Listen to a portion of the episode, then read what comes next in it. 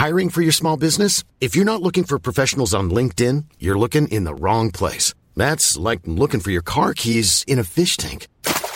LinkedIn helps you hire professionals you can't find anywhere else, even those who aren't actively searching for a new job but might be open to the perfect role. In a given month, over 70% of LinkedIn users don't even visit other leading job sites. So start looking in the right place. With LinkedIn, you can hire professionals like a professional. Post your free job on linkedin.com slash people today. Hey, Dave. Yeah, Randy. Since we founded Bombus, we've always said our socks, underwear, and T-shirts are super soft. Any new ideas? Maybe sublimely soft. Or disgustingly cozy? Wait, what? I got it. Bombus. Absurdly comfortable essentials for yourself And for those facing homelessness. because one purchased equals one donated. Wow, did we just write an ad? Yes. Bombas. Big comfort for everyone. Go to bombas.com slash ACAST and use code ACAST for 20% off your first purchase. Life is full of awesome what ifs, and some not so much, like unexpected medical costs. That's why United Healthcare provides Health Protector Guard fixed indemnity insurance plans to supplement your primary plan and help manage out of pocket costs. Learn more at uh1.com.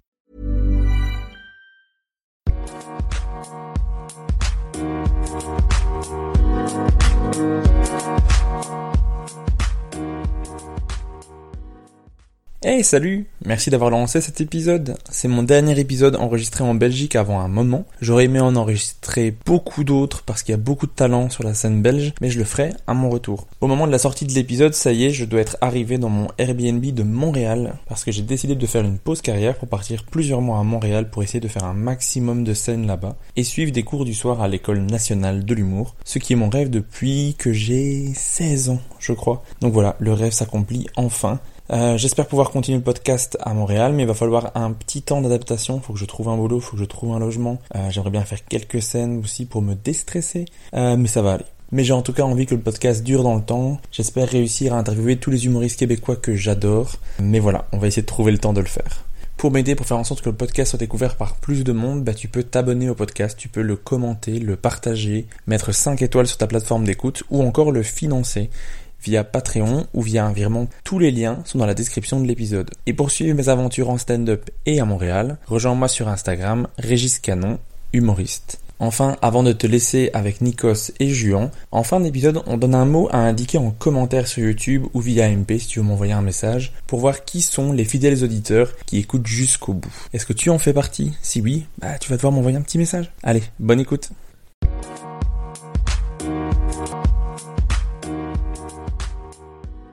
Bonjour et bienvenue dans ce nouvel épisode. Aujourd'hui, je reçois deux humoristes qui me font beaucoup rire. Je reçois Nikos et Juan. Comment ça va? Ça va? Ça va Ça va Ça va En, en vrai, ça, va. Ouais, ça va. Ça va. il Ouais. Ça va.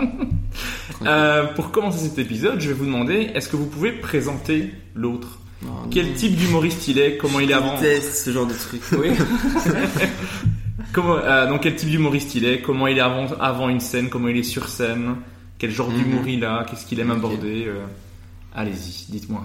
en même temps Peut-être pas en même temps. pas Chacun son tour. Personne va nous entendre. J'ai pas donné la consigne au départ de pas parler en même temps parce que je trouvais ça logique. ok. Il y a des trucs logiques, d'accord. C'est pour savoir. Euh, attends, euh, du coup, tu- donc on décrit le type du. Enfin, juste on décrit la personne pour les gens. qui Waouh, les consignes sont hyper simples. C'est ça le. Ok, d'accord. non, parce qu'après il a donné plein de détails de quoi. C'était des Euh, idées. pour- D'accord, d'accord, pour nourrir euh, l'inspiration. Il alimente. Écoute, ici à ma gauche, on a un petit euh, Juan Rodriguez. Euh, Rodriguez. Rodriguez.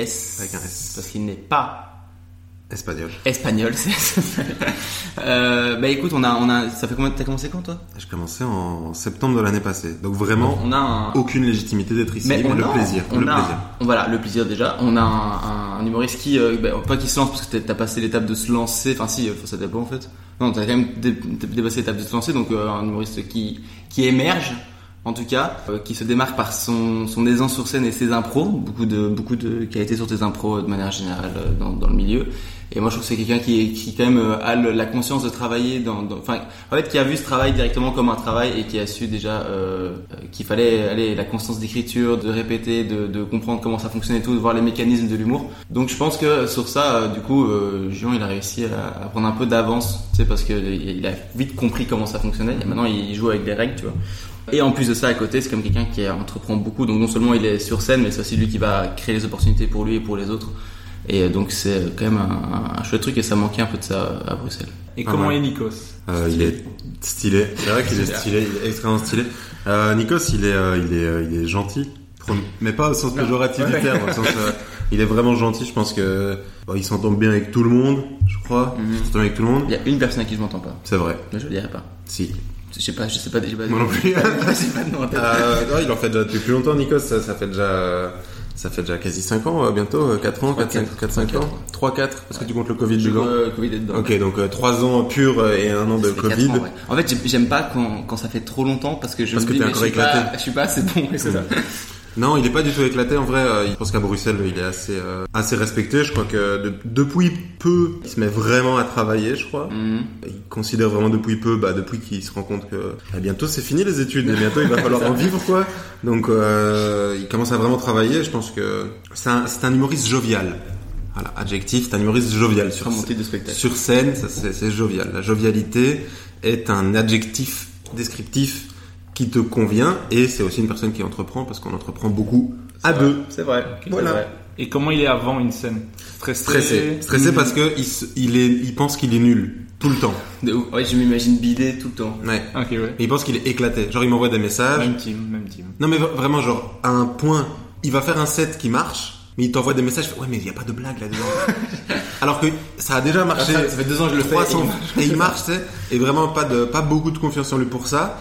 Et quand il sort de scène, parfois un excès de confiance, mais qui se calme très très vite. C'est quoi une fois, une fois, c'est lui qui était présentateur à Namur. Et tu sais, c'est une soirée, c'était pas. Enfin, si, c'était cool, mais. C'était gentil.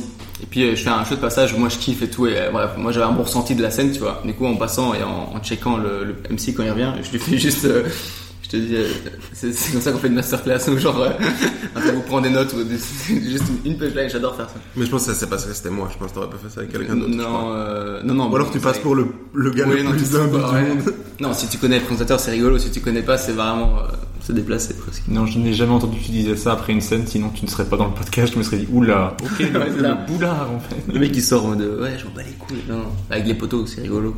Mais je suis comme toi niveau euh, confiance en, en mon passage. Ouais. Plus la scène approche, plus le moment de monter Mhm. sur scène approche, moins je suis confiant dans ce que je fais. quoi. Ah ouais, je me rappelle de toi avant le 1 minute 30 euh, Ah oui. What the Fun où t'étais euh, euh, liquide. Bah oui, bah, toujours. Ah, c'est fluide. Peu importe la durée de monter sur scène, c'est- comme euh, Ouais. pour la minute 30, tout le monde me disait ouais, mais c'est une minute 30, euh, pourquoi, Ouais. pourquoi tu te stresses pour ça? Je lui disais mais je dois te présenter après et ça me stresse. C'est quoi la plus longue, euh, le, le plus longtemps que t'as fait sur scène? Une heure et quart. Une heure et quart? Mais j'étais, j'ai, euh, j'ai fait le, c'était un, un soir où je jouais un spectacle. Vraiment, j'avais fait une heure Ouais. et quart, mais je l'ai fait sur la journée. Je l'ai joué quatre fois avant, quoi, Ah pour me ouais. détendre, pour l'avoir bien en, Ah en truc. Mais je l'ai Et t'étais pas détendu? Non, du tout. Mais, Moi, j'ai l'impression que plus- plus... que si je l'avais pas fait. Je- Moi j'ai l'impression que plus t'a- t'attends, plus tu stresses. Ouais, en fait, faut essayer d'être occupé un peu avant, ou alors tu te prépares parce que si. si- Non, même même si t'es préparé, je trouve que plus j'attends, plus je stresse. Ah oui, oui. J'aime bien, euh, tu sais, genre arriver, jouer et c'est cool. Ah mais moi c'est l'inverse. Mm. C'est quand j'arrive avant, je me dis ah ok, le micro il est il est là, la scène elle est là, le micro il... tu vois par exemple c'était le Mm. même micro avec lequel j'allais jouer. Ah, ok, il faut le tenir comme ça, tel bruit il fait, tu vois. Je Ok. m'habitue un petit peu à la ouais, scène, ouais. l'emplacement du truc, ça me rassure en fait. Ouais. Donc souvent j'aime bien venir avant, des fois euh, trop tôt clairement parce que mais après le stress monte. C'est demain, Régis, ton spectacle, oui. Euh, Mais ça, mais ça me rassure. mais en tout cas, merci beaucoup d'avoir accepté de faire le podcast. Euh, Est-ce que vous, vous consommez des podcasts? Ou- Moi, pas assez, en vrai. J'aime bien l'idée. En fait, c'est dès que, tu sais, c'est genre de truc, dès que je le fais, je kiffe. Et par contre, après, j'oublie tout le temps de le faire, ou j'ai, la démarche pour le moment où je pense à le faire et le faire, c'est trop long. Ok. Tu vois, genre, c'est trop dur de, enfin, j'ai pas l'habitude vraiment de prendre mon tel, aller chercher un podcast, machin, et puis le mettre et, toute cette partie-là, elle me prend trop de temps et du coup, je la fais jamais, alors que pourtant, quand je l'ai fait, je kiffe, tu vois. C'est comme le sport. Euh, Moi j'écoute des podcasts. euh, Il y a un moment donné euh, dans ma vie où j'écoutais beaucoup de podcasts. C'est genre euh, Culture 2000, euh, deux heures de perdu, des trucs comme ça, assez euh, mainstream dans la culture podcast. Et puis euh, depuis que je fais du stand-up, je crois que j'ai bouffé énormément de, de, de podcasts de stand-up quoi. Genre tous les cafés au 7, euh, tous les podcasts de Kian, tous les tous les podcasts quasi, euh, à part vraiment quand l'invité m'intéresse moins. Euh, Lequel alors. Celui-ci par exemple, je l'aurais pas écouté. Ça, je pas. Voilà. Celui-ci, je l'écouterai pas d'ailleurs si vous êtes toujours là. Non, ouais, je, consomme quand même du podcast parce que je fais, bah, comme toi en fait, euh, je fais de la route et du coup quand je vais au taf, et puis euh, voilà, j'aime bien, j'aime bien avoir un truc dans les oreilles quand je taffe, quand je fais les tâches ménagères, machin. Par contre, je ne comprends pas les gens qui écoutent des podcasts en faisant du sport. Je ne Non. comprends pas. Hmm. Je ne comprends pas. Non, ça je comprends. Ah, pas, ça Mais quoi que si, courir. Non. Courir, ça pourrait aller. Non, aller- trottiner. Trottiner, Si oui. tu fais une longue sortie genre d'une heure, au calme. Mais si tu vas courir pour courir, genre en mode euh, faire un effort, ah non, frère. Écouter un connard te dire non, laisse tomber. Ouais. Sur, sur du vélo, vélo elliptique, genre de truc, ça passe. N'y a, pas- il y a aucune réflexion à faire, tu vois. Ouais. Déjà, pourquoi tu fais du vélo elliptique C'est la première question. Parce que j'ai mal au coude, donc je peux Ah, faire que ça. ouais, je peux plus rien faire euh, comme sport. Enfin, je peux rien faire qui implique les bras. Ce qui limite fameusement le sport, surtout quand tu faisais du Ouais. crossfit de départ, euh, ça limite énormément Ouais, les peu, mouvements. ouais. Mais voilà. Tu fais des squats. Ouais, Que des mais squats. que des squats sans poids. Ce qui est chiant parce que je peux pas tenir, Ouais, tu la- peux je pas- peux pas tenir la barre. Tu- Pour te dire. Pour là, c'est très imagé pour les gens qui font du crossfit, mais tu tiens la barre avec tes Ouais. mains Je derrière. réfléchis à quel truc tu veux. Ah bah courir quoi. Ouais, c'est ça, mais je déteste ça. Ouais, ouais, ouais, c'est compliqué. enfin voilà, c'est La pas... natation, tu peux pas, genre, c'est pas. Non, ça fait mal aussi. Ah vraiment, natation tu coules aussi. Si Ah alors bras. tu prends une planche qui flotte, tu vois, et tu la tiens avec tes bras et juste avec tes pieds tu bats. Ouais, c'est pas l'éclate non plus. On change de podcast, on fait euh, c'est le podcast comment faire du sport sans bras? C'est hyper précis comme Enfin voilà, ça c'était la petite parenthèse sport. Juan, j'ai vu que ce 25, ce 25 août, tu jouais un 3x20 avec Jules Degrave et Sarah Lélé au Kings of Comedy Club. Le podcast sera déjà sorti à ce moment-là, mais tu as déjà fait des passages de 20 minutes. Est-ce que tu commences à penser au format 1 heure ou pas encore? Pas du tout. Pas du tout. Pas du tout. Vraiment, euh, je suis dans une autre approche un peu. Je suis dans une approche où j'ai envie d'écrire beaucoup pour jouer beaucoup, mais pas dans l'objectif de créer un format long en fait, dans- surtout dans l'objectif de devenir meilleur. Donc là, 20 minutes, c'est déjà une belle durée en fait. En Belgique, on a un peu Mm. normalisé le euh, 12 minutes comme un, quelque chose de sacré, alors que déjà être gaulerie sur euh, 5 minutes, c'est déjà un exercice quoi. Donc j'ai l'impression que 20 minutes, bah c'est euh, 4 fois 4 fois 5 minutes. C'est un- une belle durée quoi. Après ouais, dans un an euh, faire du 30 puis dans, dans un an et demi faire du 1 heure pourquoi pas mais là dans les médias non, pas du tout. Et comment sont passés tes premiers 20 minutes? Parce que tu as joué plusieurs fois des passages de 20 Ouais. minutes. C'est toujours bien passé? Euh, bah ouais, globalement, ça s'est bien passé. Après, euh, il y a certains 20 minutes où j'y allais euh, sans euh, vraiment avoir 20 minutes. Et du coup, euh, j'étais pas mal dans l'interaction, j'étais pas mal dans... L'objectif, là, était pas vraiment atteint, quoi. Donc, je, je, je jouissais pas vraiment du 20 minutes. Donc, c'était plus un, euh, un 15 et 5 minutes, tu vois. Mais, euh, mais non, ouais, c'est un, un exercice que j'aime bien et que je pense que t'aimes bien aussi, Nikos. J'ai 20 minutes. Ouais, c'est cool. J'adore, mais- C'est un- Je trouve que c'est un, un bon truc de suffisamment long pour que tu profites Hmm. et pas trop long pour que tu sois en galère d'avoir. euh, enfin, Ouais. Quand t'as pas encore beaucoup de matériel, c'est le, je trouve que c'est le bon timing. Ouais, puis même ça te permet de, de taffer aussi. euh, Enfin, tu crées une autre connexion en fait. Déjà sur 20 minutes, t'es t'es dans une autre connexion quoi. Sur 10 minutes, t'arrives, tu dois déjà vendre aux gens qui t'es. Alors que sur 20, Peut-être me placer les. ben t'as le temps de te placer, Ouais, t'as le temps d'arriver avec un propos. t'as- Tu sais, genre, je, trouve ça, c'est agréable le 20 minutes. Après, euh, c'est vraiment un autre exercice quoi. Et je pense qu'aujourd'hui, je suis plus dans un exercice où j'ai envie de d'apprendre à être meilleur plutôt que Hmm.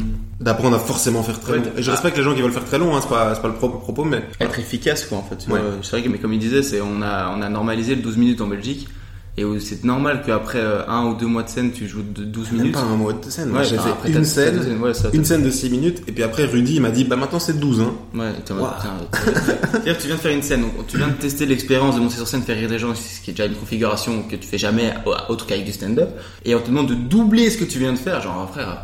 Et à Paris, moi, j'avais été jouer un mois en mai, sur tout le mois, je crois que j'ai dû jouer une ou deux fois 12 minutes, et tout le reste c'était des 6 minutes, des 5 minutes, des 3 minutes, et genre t'es en mode, mais voilà, en fait, là on nous apprend à être efficace, en fait, tu montes, t'as 5 minutes, t'as 5 minutes pour convaincre les gens, t'as pas convaincu après 5 minutes, ça dégage. Et je trouve que c'est un truc où, euh, en Belgique, j'ai l'impression qu'on a un peu trop pris l'habitude de faire une vanne, et puis deux minutes après il y a une deuxième vanne, et t'es en mode, mais en fait, c'est Ouais. qu'il fallait combler tout le reste. J- J'avais parlé de ça avec euh, Ino JP, super podcast en deux épisodes euh, dans heure humoristique. Euh, non mais je le fais avant que tu le fasses parce que je te connais. Et Ino il disait ouais, euh, en fait en Belgique on a trop d'eau, c'est d'eau euh, de liquide dans nos Mm. textes. Ouais, c'est ça. Du coup on- sur 5 minutes t'es obligé d'y aller quoi. quoi. Ouais. Finalement, si on continue avec l'eau, on, on essore le, l'eau et il y a plus que du, j'ai pas la fin de cette métaphore. T'inquiète, t'inquiète. Ok, toi Nikos, toi tu reviens du festival d'Avignon, pendant lequel tu as joué ton spectacle Venez s'il vous plaît. C'est vrai. Euh, tu l'as joué combien de fois en combien de temps Bon, ça va, 10 fois en un mois. Enfin, du coup, en, euh, 20, euh, 27. en 24 jours. C'est chiant comme moment. Ouais, pardon. euh, 24 jours, euh, 10 fois, ouais. Ok, ouais, mais 10 fois en 24 jours par rapport à d'habitude où tu joues C'est énorme comparé une à fois par mois. Ouais. En fait, c'est ça qui était cool avec Avignon, c'est que ça a permis de, en termes de maîtrise de spectacle et d'expérience, on a vraiment fait ce qu'on aurait fait en un an, en un mois, quoi. Genre vraiment un an, c'est pas genre une exagération, c'est une fois par mois, bah c'est ok, en 10 mois. Donc je trouve ça ouf euh, en termes juste de maîtrise de spectacle et de, de, de comprendre l'exercice du 1 heure, c'est intéressant, tu vois. Genre, euh, ouais, on a, je crois qu'on a tous euh, un peu pris en expérience à ce niveau-là en tout cas. Et comment ça s'est passé, ton Avignon C'était cool, hein. C'était euh, déjà, euh, je commence avec euh, gros respect à tous les humoristes qui font une date par jour pendant un mois. Et qui n'ont pas une villa avec piscine. et qui ont pas une ville avec une piscine et genre euh, et qui doivent aussi flyer eux-mêmes et tout et genre je dis putain mais en fait c'est vrai que c'est un quand c'est ton premier en fait je crois que tu découvres vraiment le délire et tu dis ah, ok d'accord c'est ça en fait. Tout le mois c'est quand même euh, épuisant. Euh, il y a moi il y a beaucoup de trucs sais, les- moi j'aime bien je suis un peu casanier donc j'aime bien euh, avoir mes repères et tout et là pendant un mois on a fait que villa centre d'Avignon. Villa- c'était et c'était que ça pendant un mois tu vois. Et donc à la fin c'est un peu t'as un truc de répétitif tes journées sont tout le temps les mêmes. Par contre euh, vraiment cool il y a une bonne ambiance entre les humoristes entre les autres comédiens les gens qui fly euh, tu sais il y a une bonne vibe dans, dans la ville et tout donc, euh, donc en vrai c'est quand même une bonne expérience on a rencontré des gens on a, on a travaillé et tout donc c'était cool Et est-ce que ton spectacle, tu penses qu'il a progressé? Parce que pendant le festival, t'as Mm. pas le temps de le retravailler. Parce que tu, Ouais. le, tu le joues, le lendemain, tu dois flyer. Donc t'as pas le temps de Ouais. commencer à peaufiner, de dire ah, hier, ça, ça, ça a pas fonctionné, je le retire. Mm. Enfin, tu peux le faire un petit peu, mais Eh. limité, quoi. Ouais. Du coup, est-ce que tu sens qu'il a quand même progressé euh, grâce à Avignon? Mais euh, je pense ouais parce qu'en fait on a j'ai moi perso j'ai quand même réussi à changer des trucs. Alors c'est pas des gros trucs mais genre en fait euh, dans la structure du spectacle déjà là c'est la première fois que j'ai fixé un ordre de mes sketchs. C'est-à-dire qu'en fait quand je faisais mes rodages au Kings vu que c'est des rodages en fait je cherchais donc je faisais avant un truc après j'essayais avec des running gags je mettais un sketch à la fin et tout. Et là ici je me suis dit vas-y tu sais quoi t'en figes un comme ça tu le travailles comme ça et là je l'ai figé et je crois que c'est une bonne un bon truc donc je l'ai gardé. Du jour 1 au dernier je pense qu'il y a quand même une, petite amélioration. Après c'est vrai que comme tu disais c'est ça qui est frustrant c'est quand tu sais tu tu sais ce qui va pas dans ton spectacle donc tu dis ah, ok voilà cette partie là j'ai compris le marché je vais la retravailler mais t'as pas le temps de la retravailler en tout cas tu peux la retravailler mais pas la prendre et du coup c'est à dire qu'après le lendemain tu remontes sur scène en sachant ce qui va pas marcher tu le fais ça marche pas et t'es en mode bah je le savais en fait et en fait après t'as un mois comme ça où tu, fais un, tu montres un produit pas fini, que tu es au courant qu'il est pas fini, que tu sais ce qu'il faut retravailler, et du coup il y a quand même un côté frustrant de se dire, en fait t'as envie de leur dire les gars, bon là cette partie elle est un peu moins drôle, je suis, je sais, mais tu peux pas dire ça tu vois. Mais donc ouais il y a un truc un peu frustrant et ça j'en ai parlé avec d'autres humoristes qui étaient aussi à Avignon, et on a senti la même chose, de truc de, en fait jouer à un truc qui que tu sais pas fini c'est frustrant un peu. Mais autre gros avantage de Avignon, c'est qu'il y a des, des producteurs, des organisateurs de scènes, enfin des gens de Mhm. centres culturels un peu partout en France, en Belgique qui viennent. Est-ce que tu t'es fait des contacts intéressants? Je- J'espère. Je, je, j'ai- on a, on a parlé à plein de gens. Je sais même plus qui en vrai, pour être honnête. Genre, euh, on a parlé. à- Et puis euh, c'est aussi euh, Cédric, Rudy, euh, John qui ont parlé. Donc c'est les gens qui ont organisé tout le concept, qui ont parlé avec les gens. Mais oui, on a rencontré des gens de Montreux, on a rencontré des gens de festivals de, en France. euh, il y a un gars de d'M6, il y a, enfin voilà, il y a des, des trucs. Donc moi j'espère maintenant qu'on a été dans les petits papiers, les gens nous ont vus et se sont dit voilà, euh, trop bien. euh, euh, eux ils sont ils sont ils ont du potentiel ou quoi parce que je pense qu'ils ont peut-être aussi vu des gens euh, pas finis tu vois enfin, je veux dire, on est des humoristes on joue à Avignon c'est c'est notre spectacle Ils on voit énormément de gens aussi. oui il voit beaucoup de gens et puis on a joué nos spectacles respectivement je crois dix fois euh, avant de le jouer ce qui est vraiment très très peu et donc les gens peut-être qu'ils viennent ils se disent bon voilà en Belgique il y a un niveau on le voit ils sont bons euh, ils sont pas encore euh, prêts prêts prêts mais en tout cas il y a du gros potentiel et donc moi je pense que c'est ça et j'espère être dans les petits papiers et que quand il y a un projet dans X temps en fait, j'attends rien de ça parce que je contrôle pas. Du coup, je me dis juste, si ça vient, tant mieux. Si ça vient pas, moi, j'ai quand même eu des, des, des chouettes trucs là-bas. Donc, euh, Bah, Ce spectacle, tu vas le jouer le premier vendredi de chaque mois au Kings of Comedy Club à 20h. à 20h. Waouh C'est vrai. Mais de quoi parle le spectacle? De moi. Voilà. C'est tout. Euh, j'ai du pitié. Euh, je sais pas combien de fois mon spectacle à Avignon et c'est l'enfer parce qu'en fait, j'ai l'impression que je vais me déforcer en disant ça, mais j'ai pas l'impression. Tu vois, c'est pas ce que je dis qui va motiver les gens à, à venir me voir. Tu vois. Genre moi, j'ai l'impression que juste, en fait, je vends plus un bon moment. C'est ce que j'essaie de faire en tout cas, c'est que pendant une heure, les gens ils passent juste un bon moment. Alors oui, j'aborde des sujets. Genre, en fait, je parle vraiment du de tout le chemin qu'il y a à faire avant euh, avant la finalité qu'on cherche. Donc là, dans mon cas, c'est être humoriste. C'est le rêve de gosse d'avoir humoriste. En fait, tout ce que ça engendre de vouloir faire ça, qu'on se rend pas compte.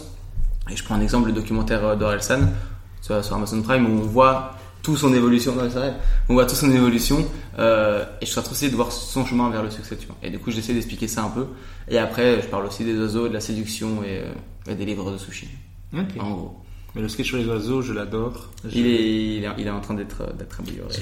Il est incroyable. Ah, non, non. il est incroyable. Il est incroyable. Non, je l'aime bien aussi. Il est, je sais qu'il a un gros potentiel, donc il va, il va. Hop, on s'est enregistré dans 6 mois. Les oiseaux, ça perce. Moi, je vous le dis, je vous le donne. 6 mois, peut-être un peu court. un an. Il va me demander de couper et dire modifie la voix pour dire deux ans. Ah non. Et le 29 septembre 2021, vous aviez lancé un projet en commun qui est le Code Comedy Tour, durant lequel vous avez organisé des plateaux dans les auditoires des universités belges. Ce projet il revient pour une deuxième saison. La première, c'est le 4 octobre à Alma, co-organisé par le Côte SN. Est-ce que vous pouvez nous parler un peu de ce projet et de comment il est né, le bilan de la saison 1 Alors le bilan, euh, moins 4500 euros euh, pour euh, le What the Fun. Allez hop. Euh, ça c'est fait. En fait, le, le projet il est né parce que déjà c'était le confinement. Mhm. Donc euh, en vrai, euh, en vrai j'ai pas été honnête. Quand tu m'as demandé quand est-ce que j'ai commencé, j'avais fait une scène, genre juste avant le deuxième confinement. Genre j'avais fait une scène, tu sais, genre Ok. une, genre six minutes Non. à l'os à moelle. Et C'était très cool. Mais après, bah y a plus rien en fait. Il y a plus rien pendant un an. Sauf que j'avais déjà rencontré Nikos euh, via via, enfin, bref. Et je lui envoie un message et en fait moi je sors de ce qu'on appelle en Belgique les cotes à projet. Donc cotes c'est euh, les appartements étudiants et en gros c'est des groupements d'étudiants d'une dizaine d'étudiants qui partagent un projet. Et moi mon cote à projet c'était l'improcote dont euh, Rudy a déjà parlé dans son podcast. Et donc on organisait des événements dans les auditoires et donc je savais d'expérience qu'organiser un événement dans un auditoire c'était hyper facile en fait. T'as un auditoire, tu dois avoir du matos, mais l'auditoire en fait c'est fait pour écouter des gens parler tout seul. Enfin, c'est le principe d'un auditoire, que comment tout est fait pour ça quoi. J'envoie un message à Nico, je fais hey, gros en fait, euh, on fait des blagues dans un auditoire quoi. Ça a déjà été fait, ça existe et en plus de ça, souvent sur les plateaux que ce soit du What the Fun, euh, euh, du, du Kings, euh, du, du, du Comedy Cat et tout, c'est pas souvent des jeunes qui viennent voir en fait. C'est plus des gens qui ont un profil genre euh, 25 et plus parce que c'est des gens qui maintenant gagnent de l'argent etc et qui n'ont pas accès alors que les jeunes on l'a vu pendant le premier confinement ils consomment du stand-up. Genre Paul Mirabel qui a explosé pendant le confinement tous les jeunes ont vu le passage de Paul. Tous les jeunes ont regardé euh, de notre génération ont regardé euh, euh, Ondar quand on était gamin. Donc ils savent que ça existe mais ils savent pas où le regarder. Et donc on s'est dit bah plutôt que leur dire Eh, euh, vous viendriez bien dans un bar on leur on s'est dit mais viens on rend ça accessible tu vois. Donc le but c'était aller dans les auditoires et parce qu'on a bien conscience que bah, un étudiant ça gagne pas ce que gagne un cadre on s'est dit bah, viens on rend ça hyper accessible. Et donc c'est 5 euros la place Qui est rien. qui est rien du tout pour les line-up qu'on propose en fait. Parce que c'est pas des line-up genre euh, euh, José qui commence le stand-up depuis deux mois. Non euh, le dernier de l'année passée c'était euh, Fanny euh, Louis euh, Ino Dena enfin donc c'est Ah des ouais. vrais line-up quoi Vous avez Guillermo Guise. on a eu Guise on a eu euh, ouais on a eu Dan enfin Paul. Mirabel était sur une Mm. affiche que je sais pas si On voulait faire gagner Ah. des places pour Paul parce que tu connais hein, la On visibilité. followers. On a gagné des followers. Merci à John qui nous a donné l'autorisation. C'est vrai. Euh, mais euh, mais du coup ouais c'est ça le but. Le but c'était de de montrer aux gens que ça existe et puis de leur dire bah venez voir. Et la première édition c'était quand même un, un succès. On a été on a été dans pas mal d'endroits en vrai. Ouais, donc je crois que c'est la, Non, la première. La vraie première c'était pas un succès mais euh, Première, imagine, imagine, on travaille depuis des mois sur un projet. genre a- mois. Genre Vraiment, on, tu sais, on a l'excitation de ouf, on a, on a galéré pour les sponsors et tout, on s'est dit vas-y, on continue et tout, on va à l'ULB, on fait la scène, c'est la seule date où on sait pas les résas. Donc on n'a aucun, aucune emprise sur ça, on sait pas du tout si ça a bien pris ou quoi. Parce que ce qu'il faut dire, c'est que le business plan, c'est dans chaque unif où on va, chaque université où on va, on a un partenaire parce qu'on n'a pas la prétention de connaître la réalité de chaque unif. On connaît, on connaît pas unif université, euh, on, on connaît pas le terrain. On connaît pas le terrain, donc on se dit bah on va trouver un partenaire. Et donc là, on dit votre rôle en tant que partenaire, c'est de gérer les réservations et de gérer la com. Et c'est vous qui gérez parce que nous on sait pas. Ok. Et théoriquement, ils devraient savoir comment faire Ouais. parce que ils ont déjà organisé des trucs. On Ouais. sait, on sait- bref, on va là et tout, et euh, au fur et à mesure du temps qui arrive, je pas, il est 19h30, on arrive pour ça à 20h, et on voit qu'il y a vraiment pas du tout beaucoup de gens. On avait réservé un auditoire de 400 personnes, et il y avait 40 personnes. Eux avaient réservé un auditoire de Ouais, 40 ouais. personnes. Et donc on était 40 dans un auditoire de 400. Ok. On les a mis tous en ligne et tout, et en vrai, En vrai, cool ça soirée. s'est vraiment bien passé. En vrai, cool soirée. T'as rencontré des gens. J'ai Euh, rencontré une personne euh, que j'ai- que j'ai fréquenté un petit peu par la suite. Ok. euh, non mais C'était très sympa d'ailleurs. Chouette, chouette. avec sa mère d'ailleurs, elle était là. Et sa mère Et était sa là. mère était C'est sa mère qui lui a donné l'autorisation. non mais Là, j'étais là à la scène, on précise. et, et au final, ce qu'il faut dire, c'est que bah, en fait, les organisateurs de l'ULB ont été aussi gênés que nous parce qu'en fait, Oui, voilà. on s'y était pas très bien pris, on n'avait pas anticipé le fait qu'on était en plein milieu des baptêmes étudiants, Mm. qu'on était en plein milieu de la rentrée académique, qu'on avait fait la date trop tôt, etc. il y avait- avait full événement le même Et il y avait full événement, donc euh, ils ont été hyper ok, et puis ils ont dit bah voilà on va pas continuer de travailler avec vous, c'était ok, et nous on leur a dit bah si c'est votre volonté, pas de souci, on comprend. Donc là l'objectif c'est de retrouver un, un partenaire euh, dans. pour l'ULB, mais normalement euh, c'est en bonne voie. C'est moi de voir. Parce que l'ULB, bah, donc Université Libre de Bruxelles, c'est quand même une, une grosse université. Ah ouais. Et au final, c'était très cool, même s'il y avait que 40 personnes, c'était Ah très cool, mais c'est vrai que Bah, plus décevant, tu sais, tu Ouais. fais huit mois dans un truc, tu t'imagines avoir, tu te dis, tiens, auditoire, t'imagines avoir des 300 jeunes, personnes, ouais, euh, ouais. ça va être le feu et tout, et tu vends ça aux humoristes, si on avait un parisien, on avait Julien, euh, on avait Julien Sommet, ouais. Julien Sommet, et genre, toi, tu te dis, euh, vas-y, ça va être le feu, les gars, 400 personnes, et tu sais, tu les, ils sont là, et tu vois qu'il y a l'auditoire, il se remplit pas, tu leur dis, les gars, on va commencer, ils sont, mais les gars, il y a personne dans la voie, Et les humoristes étaient hyper Par sympas. contre, c'était méga cool. ouais. Ouais. Ils, ils voyaient bien qu'on était déçus, tu vois, qu'on était en mode putain, mais frère, on n'en peut rien. Et genre, ils étaient là, non, mais en vrai, t'inquiète, on va, on va kiffer et tout. Ah, je me souviens que Gaëtan nous disait, non, mais c'est cool. euh. Ouais, ouais, non, franchement, ils étaient tous. Oui, bah. c'est, c'est cool de mettre ça en place et tout, tu vois. Quand t'es humoriste, tu, tu sais que t'arrives à la scène, il y a pas beaucoup de monde, les organisateurs ils sont pas bien, tu, tu vas pas en rajouter derrière. Ouais, mais- dis- Ouais, après, c'est un- il y a un deal, tu vois. Là, voilà. là, on parle de business, tu vois. Nous, notre volonté, c'était autant de mettre les humoristes, enfin, de mettre l'humour en avant, mais aussi de mettre les humoristes, quoi. Parce qu'on sait que c'est les, les jeunes sur les réseaux, ils peuvent suivre, ils peuvent lâcher des follow, machin. Mm. Et donc, il y a un vrai deal, tu vois. Nous, on payait nos artistes, le but, c'était, et c'est pour ça qu'on n'a pas fait d'argent du tout et qu'on en a perdu, en fait. C'est parce que le but, c'était de payer correctement les artistes, donc on arrive avec un vrai deal où on leur dit ben voilà il va falloir faire des vidéos de promo partager un petit truc euh, euh, vous, vous aurez un vrai contrat machin. Et puis après ils jouent devant 40 personnes. J'aurais pu comprendre qu'on- qu'ils nous disent bah les gars c'est pas, carré, ouais, c'est- c'est c'est ça. pas carré quoi. Je me, quoi. je me mets en danger. Voilà. Après Après, c'était tous, cool. tous les autres c'était c'était trop trop bien. Mhm. on tournait aux alentours de 200 entre 200 et 300 personnes Ouais, sur tout- toutes les autres toutes les autres lieux. pour une première c'était trop cool. Petit euh, big up à, à l'équipe d'Alma Mhm. qui, euh, pour la première, a créé, je pense, l'auditoire le plus chaud de l'histoire de tous les auditoires de c'est Belgique. Ah, c'est le deuxième aussi. euh, C'est où j'avais fait la- le truc de la messe et c'est vraiment. C'était. Là, c'était Alma. C'était cette fois-là. Là où Ino est passé premier. Et je pense que littéralement, il a pris un applause toutes les deux minutes. Ouais. Mais genre, c'était un- ça n'avait aucun sens. Oui, en vrai, c'est le genre de scène, c'est. Enfin, t'arrives, C'est facile. pètes, et les gens ils sont. Ouais Enfin, ils sont trop chauds, quoi. Ouais.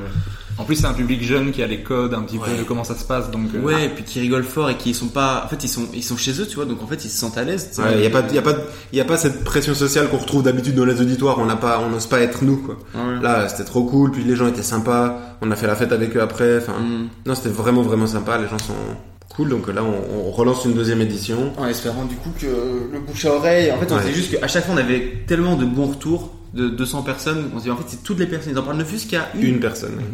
On remplit euh, 400 facile, tu vois. Donc, on espère vraiment que ça va fonctionner comme ça et qu'on aura des sponsors aussi. Ce serait ça le- l'idée, non? Ouais, si on a à avoir de l'argent pour moins perdre d'argent, mais... Si jamais il y a une euh, société qui a beaucoup d'argent qui veut nous sponsoriser, envoyez un message s'il vous plaît. mais une société avec des valeurs. Hmm. Donc il y a moyen qu'en fait vous ayez pas beaucoup d'argent. J'aime bien c'est Bon, les valeurs, c'est bien, l'argent c'est mieux. On paye pas un auditoire avec des valeurs, voilà, c'est ça que je veux dire. Hop, Nikos Cancel. On paye pas les auditeurs. Je rappelle du coup la première date, donc le 4 octobre à Alma. Exact. ceux qui veulent aller voir ça. Je la note aussi, moi. Est-ce que j'ai oublié de mentionner quelque chose par rapport à vos actualités respectives? Vous m'aviez parlé de la saison des 20-20-20 par message. Ouais. De... C'est quoi? T'as fait la vaisselle là Ouais. Bah pareil, ça... c'est la même, euh, ça a commencé de la même de la même façon, ouais. On allait à Liège en voiture. Parce que Et tu dis Liège, toi. Tu dis pas Liège. Non, on a laissé, c'est une ville en deux mots. C'est Ok. c'est une autre ville. toi, tu penses, ah, toi tu penses à Liège À avec Liège. le carré. le- Non, non, moi je pense à Liège. ok, ok. Ah, non, C'est. Asby. Waouh, sorry, Cancel. Waouh. On arrête. non, on allait à Liège, excuse-moi Régis, et, euh, et on s'est dit, euh, en fait, euh, en vrai, euh, on va pas souvent en dehors de Bruxelles. Genre tout est à Bruxelles en fait. Alors que et Nikos et moi, on est des enfants euh, de la terre wallonne au fond, hein, comme toi. Du on est Béoué. des- Ouais, du Brabant wallon. Mais je voulais pas le dire parce que sinon ils vont croire qu'on a de l'argent. On a de l'argent. Et euh, ah, on a été des privilégiés au fond. Hein. Oui, Euh, c'est vrai, c'est vrai, vrai. Non, mais du coup, on s'est dit, mais viens, euh, on fait pareil, quoi. On va, on amène le stand-up aux gens, quoi. Parce que à Bruxelles, ouais, ils connaissent, ils savent que il y a des gros festivals, genre le Vourir. Maintenant, il y a le festival à Namur, il y a le festival à Mons et tout. Mais c'est toujours des espèces de one shot où les gens mettent en avant, tu sais, Rochefort, des trucs comme ça. C'est des, des spectacles où sont mis en avant des gens qui ont pas toujours besoin d'être mis en avant, on s'entend, mais qui sont déjà dans un stade de leur carrière où en fait, ce qui Ils remplissent déjà des salles. Ouais, ce qu'ils défendent, c'est leur, euh, c'est leur matos. Mais- Alors qu'il y a plein d'artistes de ouf et c'est hyper facile à organiser. Et du coup, on a commencé à faire ça. Toi là dans ce genre de truc, j'ai l'impression que ce qu'on met en avant du coup c'est la personne et tout, mais nous avec les 20 ce Ouais. qu'on met surtout en avant c'est la fait, discipline, ouais. Voilà ça. C'est en fait c'est faire connaître le stand C'est quoi le stand-up? C'est quelqu'un qui arrive sur scène, qui parle, qui te, qui te fait des vannes et tout pour passer un bon moment pendant une heure et genre euh, euh, ça les gens ils connaissent vraiment tu sors un peu de BX tu vas dire euh, stand-up même stand-up les gens ils sont là je sais Ouais. pas c'est quoi euh, On a joué à Chastres, qui est une- un petit village euh, à, dans le Brabant wallon, et il y avait un public de 120 personnes, je Mhm. crois, dans une dans une dans une assos euh, culturelle dans dans dans leur dans La leur- tchatch, enfin, ça la tchatch. Et, euh, et en fait, il y a plein de gens qui avaient vu des sketchs à la télé, à la machin, mais ils avaient jamais vu en vrai. Et nous, on s'est dit, mais en fait, faire ça, c'est facile, tu vois. Genre, c'est ouais c'est facile c'est facile, tu... nous Ouais. on est deux, on trouve Ouais. deux autres personnes pour faire une première partie et un autre 20 minutes, ou un ou deux fait 10 minutes et on prend deux autres 20 minutes, peu importe. c'est une config hyper C'est simple hyper simple, tu vas une voiture, tu fais le trajet, tu fais un chapeau, pas de chapeau, l'année prochaine ça sera Mhm. sans doute des entrées payantes parce que c'est plus facile en termes d'organisation, même si on remarque que en dehors de Bruxelles, les gens sont quand même beaucoup plus généreux, quoi. Bah, ouais, ouais, ouais. Euh, c'est sans doute en termes de pouvoir d'achat aussi, hein, mais... Euh, après, je pense qu'on cible, en fait, nous, on- ce qu'on aime bien, c'est aller dans des petites salles de spectacle, tu sais, les trucs de village, euh, comme la chat, tu vois, c'est un truc où, en fait, ils ont une communauté d'habitués qui connaissent la salle, qui viennent voir ce qu'il y a, ils font confiance à la programmation. Et, euh, et du coup, je sais plus où j'allais accéder, mais c'est dommage parce qu'en fait, du coup, je me suis coupé moi-même dans ma réflexion. mais non, mais ça, mais c'est que, en gros, euh, c'est, c'est, c'est des habitués, c'est, euh, non, en fait, non, j'ai, j'ai pris comme si je connaissais la fin de la phrase, mais toujours pas. Bah, bref, l'année prochaine, le but bref, c'est ouais. de rendre ça plus, euh, plus euh, comment, de pérenniser le, le projet. Mhm. Parce que l'année passée, on faisait ça vraiment en one shot. Le seul endroit où on allait de façon régulière, euh, de façon régulière pendant toute l'année, enfin pendant toute l'année, non, pendant six mois, on a fait ça. C'était à Cour Saint-Etienne, Mhm. au 4K. Yep. Euh, c'était très très cool, très très cool. À chaque fois, et ce qui était trop fou, c'est comme il dit, c'est on faisait pas de pub. Vraiment, on faisait pas de pub quoi. On créait un event sur Facebook Mhm. pour dire que cet event existait, mais on faisait pas de pub. Nous, on est, enfin, moi, je suis Mister Nobody encore plus que Nikos, mais même Nikos, euh, enfin, les gens connaissent pas quoi. Du coup, les gens venaient et à chaque fois, on avait entre 40 et, et, et 70, 60, Ouais, ouais. euh, 50. Enfin, euh, j'ai fait le décompte dans l'autre sens. D'habitude, Ouais. c'est dans l'autre sens. mais- et c'était trop bien quoi. Et on a ramené euh, des gens euh, qui sortaient rarement de Bruxelles. C'est trop bien. C'est ça que je veux dire. C'est que ce genre de- d'endroits justement sont en demande de ça, dans le sens où euh, ils veulent des programmations, surtout après le Covid et tout, ils ont besoin de, de trucs qui viennent. Et surtout que là, ça change blindé. Tu sais, je sais pas s'ils ont l'habitude de prendre des chanteurs, des trucs. Mais là, t'arrives avec une nouvelle sorte de soirée, stand-up, humour, machin. Oh, c'est frais, c'est cool. Hop, on découvre. Et du coup, en fait, tout le monde est bénéf. Nous, on cherche des scènes, on veut faire connaître la discipline. Eux, ils cherchent des spectacles. Et les gens qui viennent, bah, ils veulent découvrir des trucs. Bah, écoute, on a, on a un combo gagnant. là. Ouais, et en termes de technique, c'est tellement simple quoi. Ouais, stand-up, ça c'est c'est trop bien. J'ai mon pote, il est euh, j'ai un Sa- Sammy Boy euh, sur Instagram euh, qui est batteur de Charles, euh, qui euh, du coup est batteur et donc il joue, je sais pas, il y a le même style de scène que moi, donc c'est tous les deux jours à, peu près. Mais du coup à chaque fois il a déplacé toute sa batterie et tout et c'est l'enfer. Et moi je me dis, putain quand je vais quelque part, je dois être juste moi et ma voix. C'est tout ce que je dois apporter. C'est vraiment le feu. Autre avantage, c'est que les humoristes qui sont hors Bruxelles vont vous adorer parce que faire Ouais. se déplacer moins, c'est quand Ouais. même un luxe Mhm. de fou. Les quelques fois où j'ai pu jouer à Mons, c'est trop bien. Quoi, je, je rentre. Tiens, en- pour toi ça va être relou. À moi, c'est une heure minimum de route, Attends là, t'as fait une heure de route là? Une heure, une heure et quart. Ouais, mais il a choisi d'habiter à Mons aussi, c'est un choix. Oui, c'est vrai un choix, À un moment donné, il y a une, a une position c'est- politique quoi. C'est un choix de naissance aussi. Oui, bon, bah après si tu commences à jouer sur les mots. hein. mais, euh, mais ouais, ça va, ça va faire plaisir à quelques humoristes hors Bruxelles parce que il n'y a pas que Bruxelles, donc ça c'est Non. il y a clairement. une à Mons. Oui. Ouais. Allez. Mais Vous on êtes- a un contact à Mons. Ouais, c'est vrai. En posant la question, je me suis dit, merde, on est déjà dessus. Alors maintenant qu'on est revenu sur l'actualité dans le podcast, j'aime remonter le temps. Du coup, pour votre page Wikipédia, j'ai besoin de savoir, vous êtes né où et quand? XL, 22 février 1996, 11h47. Tout à l'heure, Ouais. Moi, je dirais que je suis né à 17h02 et c'est la seule info que je donnerai. je suis un peu. Voilà. Non, je suis né à Bruxelles euh, le 16 décembre 1998. Donc pour Et- les anniversaires, maintenant, il n'y a plus d'excuses. Et est-ce que enfant, vous étiez déjà des gens drôles? Moi, euh, je pense que ouais, je me suis, je me suis, en fait, je me suis beaucoup défini par mon humour. Dans le sens où, euh, tu sais, euh, je sais pas, il y a toute une période de, de ta vie où on te montre souvent ton défaut, ta qualité. Même dans les exercices en classe ou quoi, ou avec tes potes. Et je te disais tout le temps drôle. Je me suis toujours euh, vraiment défini par l'humour. Et les autres aussi définissent ça comme ça Et ou pas? oui, oui, non, en vrai, en vrai, je pense que c'est triste. Nico, c'était pas drôle. Si, je suis drôle, arrêtez. Non, genre, en tout cas, j'essayais et je pense que, en fait, parfois, je me, je crois que j'en ai déjà parlé quelque part, mais que il y a- le mec qui fait trop de podcasts. Enfin, je sais pas si vous avez ça aussi, mais l'image que j'ai de moi, de comment j'étais en primaire et en secondaire, Mhm. je me dis c'est peut-être pas la même image que les autres avaient de moi. Dans le sens où moi maintenant je me dirais bah ouais j'étais le mec drôle et tout, euh, je mettais la bonne ambiance et ça tombe il y a d'autres gens qui me voyaient ils disaient mais c'était pas du tout le mec drôle c'était le mec relou en fait mais ils pensaient qu'il était drôle. Tu vois ce que je veux dire Et du coup euh, j'ai un peu ce truc là On mais parle de ça dans le podcast de Rosa. De Rosa, ouais. ah mais voilà. Et Non, les, mecs que je veux ken de Rosa Berstein, Ouais. pour ceux qui veulent aller écouter ouais. Nikos dans ce podcast-là aussi après. C'est vrai. Mais et du coup, il y a ce truc-là. Mais bref, du coup, pour revenir à la question de base, euh, oui, je pense que j'étais toujours le mec drôle. Et je me souviens aussi d'un truc, c'est que quand j'étais en famille et que je parlais d'un truc et je racontais une histoire, je me levais pour euh, raconter Oh, l'histoire. t'étais chiant. ah ouais, ouais, de ouf. Oh, t'étais Et chiant. du coup, ma mère était là, assieds-toi, termine ton assiette. Et j'étais là, non, mais alors, je raconte mon histoire. J'étais- debout et je marchais, je faisais mes trucs et j'étais là. Et, et du coup, maintenant, quand j'y vois, je me dis, ok, ben, make sense en fait, tout ça. Donc voilà. Est-ce que tu fais ça moins depuis que tu fais de la scène? De me lever? Non, non, mais genre de vouloir être drôle. Hmm, Non. Euh, non. Non, parce que mes potes sont chiants. hein. Non, ouais, je fais, je fais toujours. Et en fait, ce truc de lever et de marcher, j'aime bien toujours. Quand je raconte quelque chose à quelqu'un, j'aime bien être debout et, et parler, bref. Mais euh, non, euh, maintenant, ce qui me saoule aussi, c'est quand on attend ça de toi. Ça, je suis d'accord. hein. C'est en fait quand toi, t'es quelque part, mais putain, ça, ça arrive vraiment souvent, c'est quand t'es en soirée avec des potes. C'est sur- c'est surtout le pire, c'est les potes des potes. Mhm. Tu sais, qui savent, ils disent, ah, mais toi, humoriste, cool. Et tu sais, tu es là, et ils te regardent, dès que tu fais une blague, moi, je sais, quand tu fais une bonne blague, toi, genre, ils rigolent, et puis ils arrêtent de rigoler en mode, il m'a eu. Oui. Tu vois? Ouais, le, le truc c'est quand tu fais une, une blague nulle, qu'on te dit, t'es humoriste toi. Ouais. Et tu- ça fait, ah, là, Je peux pas toujours être drôle je, peux- je travaille pas là, tu vois. Paye-moi, je ferai des blagues drôles. gratuitement, je suis pas drôle. C'est ce que je dis souvent, mais c'est mal pris. C'est vite vu comme prétentieux en fait. ok, oui. Moi, c'est pas vraiment pas le but. Je pense que c'est le mot du podcast hein, pour l'instant que t'as un énorme boulard. C'est vrai Non, je sais pas, c'est ça qu'on. oh. Non, pas du tout. Je suis désolé. Et toi, Julien? Euh, moi, j'étais pas du tout drôle, vraiment. Hein, euh, Ah ouais? J'ai pas un souvenir de moi gaulerie, je crois, euh, quand j'étais gamin, euh, parce que j'étais un enfant très angoissé, genre très très angoissé. Et puis euh, je suis arrivé en secondaire, en troisième secondaire, j'étais en théâtre, Ok. donc je faisais du théâtre. Donc j'ai toujours aimé euh, quand même l'aspect euh, scène, etc. Ça j'ai toujours kiffé. Mais j'avais dans mon groupe de potes des gens très marrants.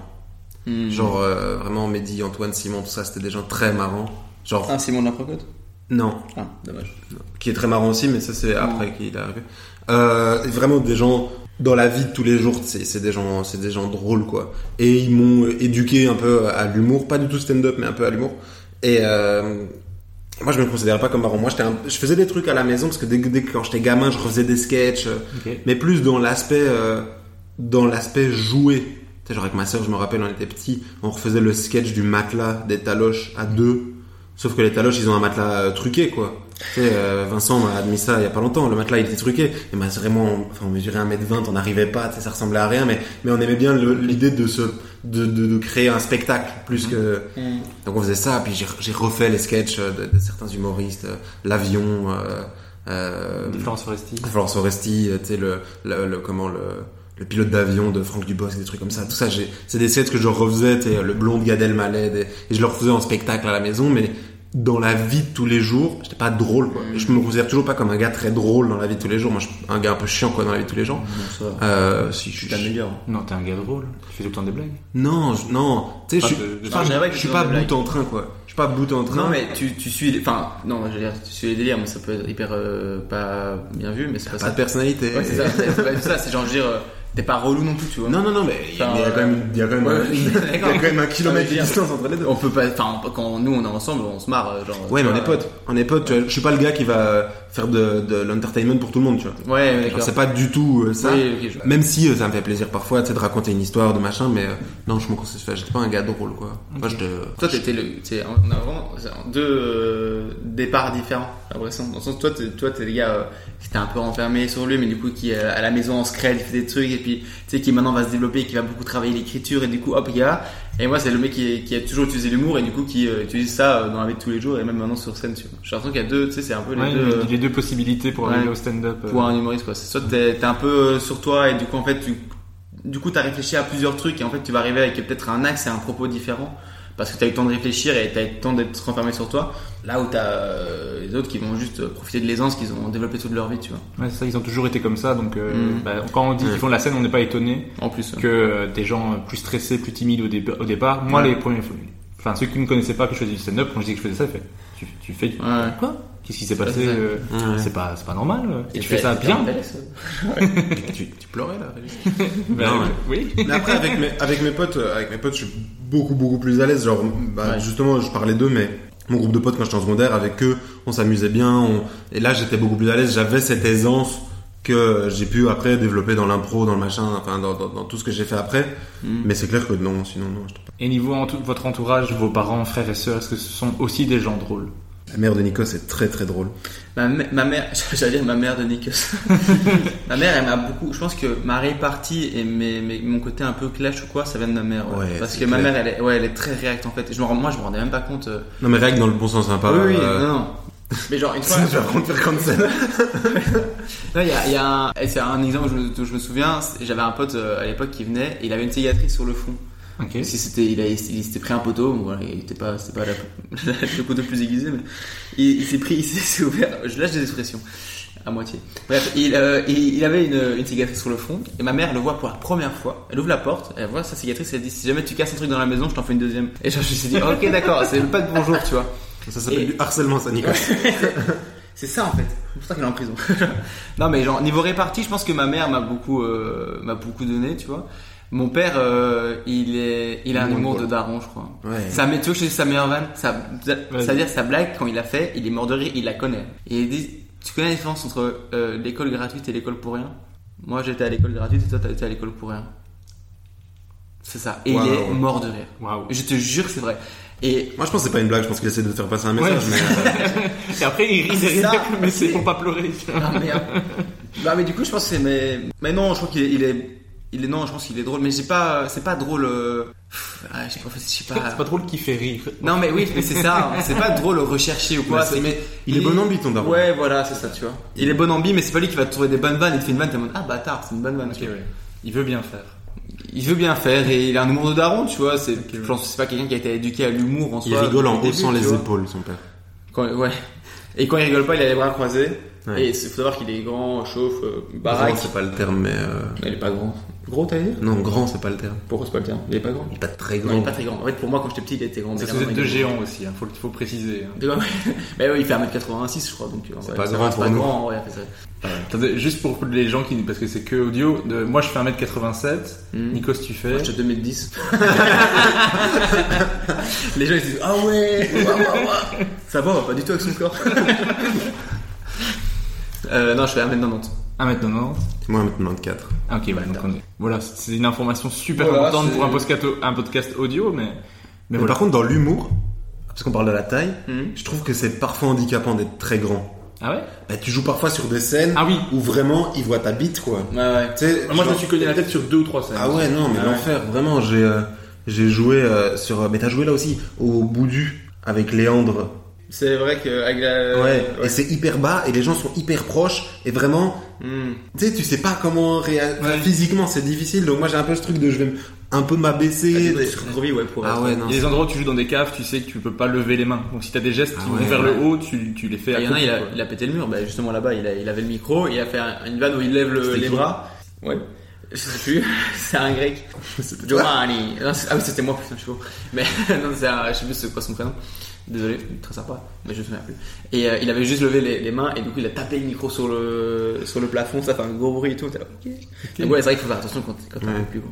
Voilà, c'est une problématique qui Voilà. n'est pas assez abordée dans le stand-up, voilà, on l'a dit. Ce qui est pas non plus. Euh, Qui est pas non plus, non, ouais, vraiment. quoi. Il y a Ouais, d'autres trucs. notre, notre vie va, notre vie va bien, quoi. C'est les problèmes de d'hommes hé- hétéros euh, blancs. Blanc. oh putain, On est trop grand comme les Oh non, Ah non. on correspond trop au standard de beauté. Et toi, euh, Julien, euh, ton entourage, est-ce que, Euh, ce sont- est-ce que ce sont des gens drôles? Euh, alors ma mère est pas très drôle, ma mère est, est neutre, je dirais.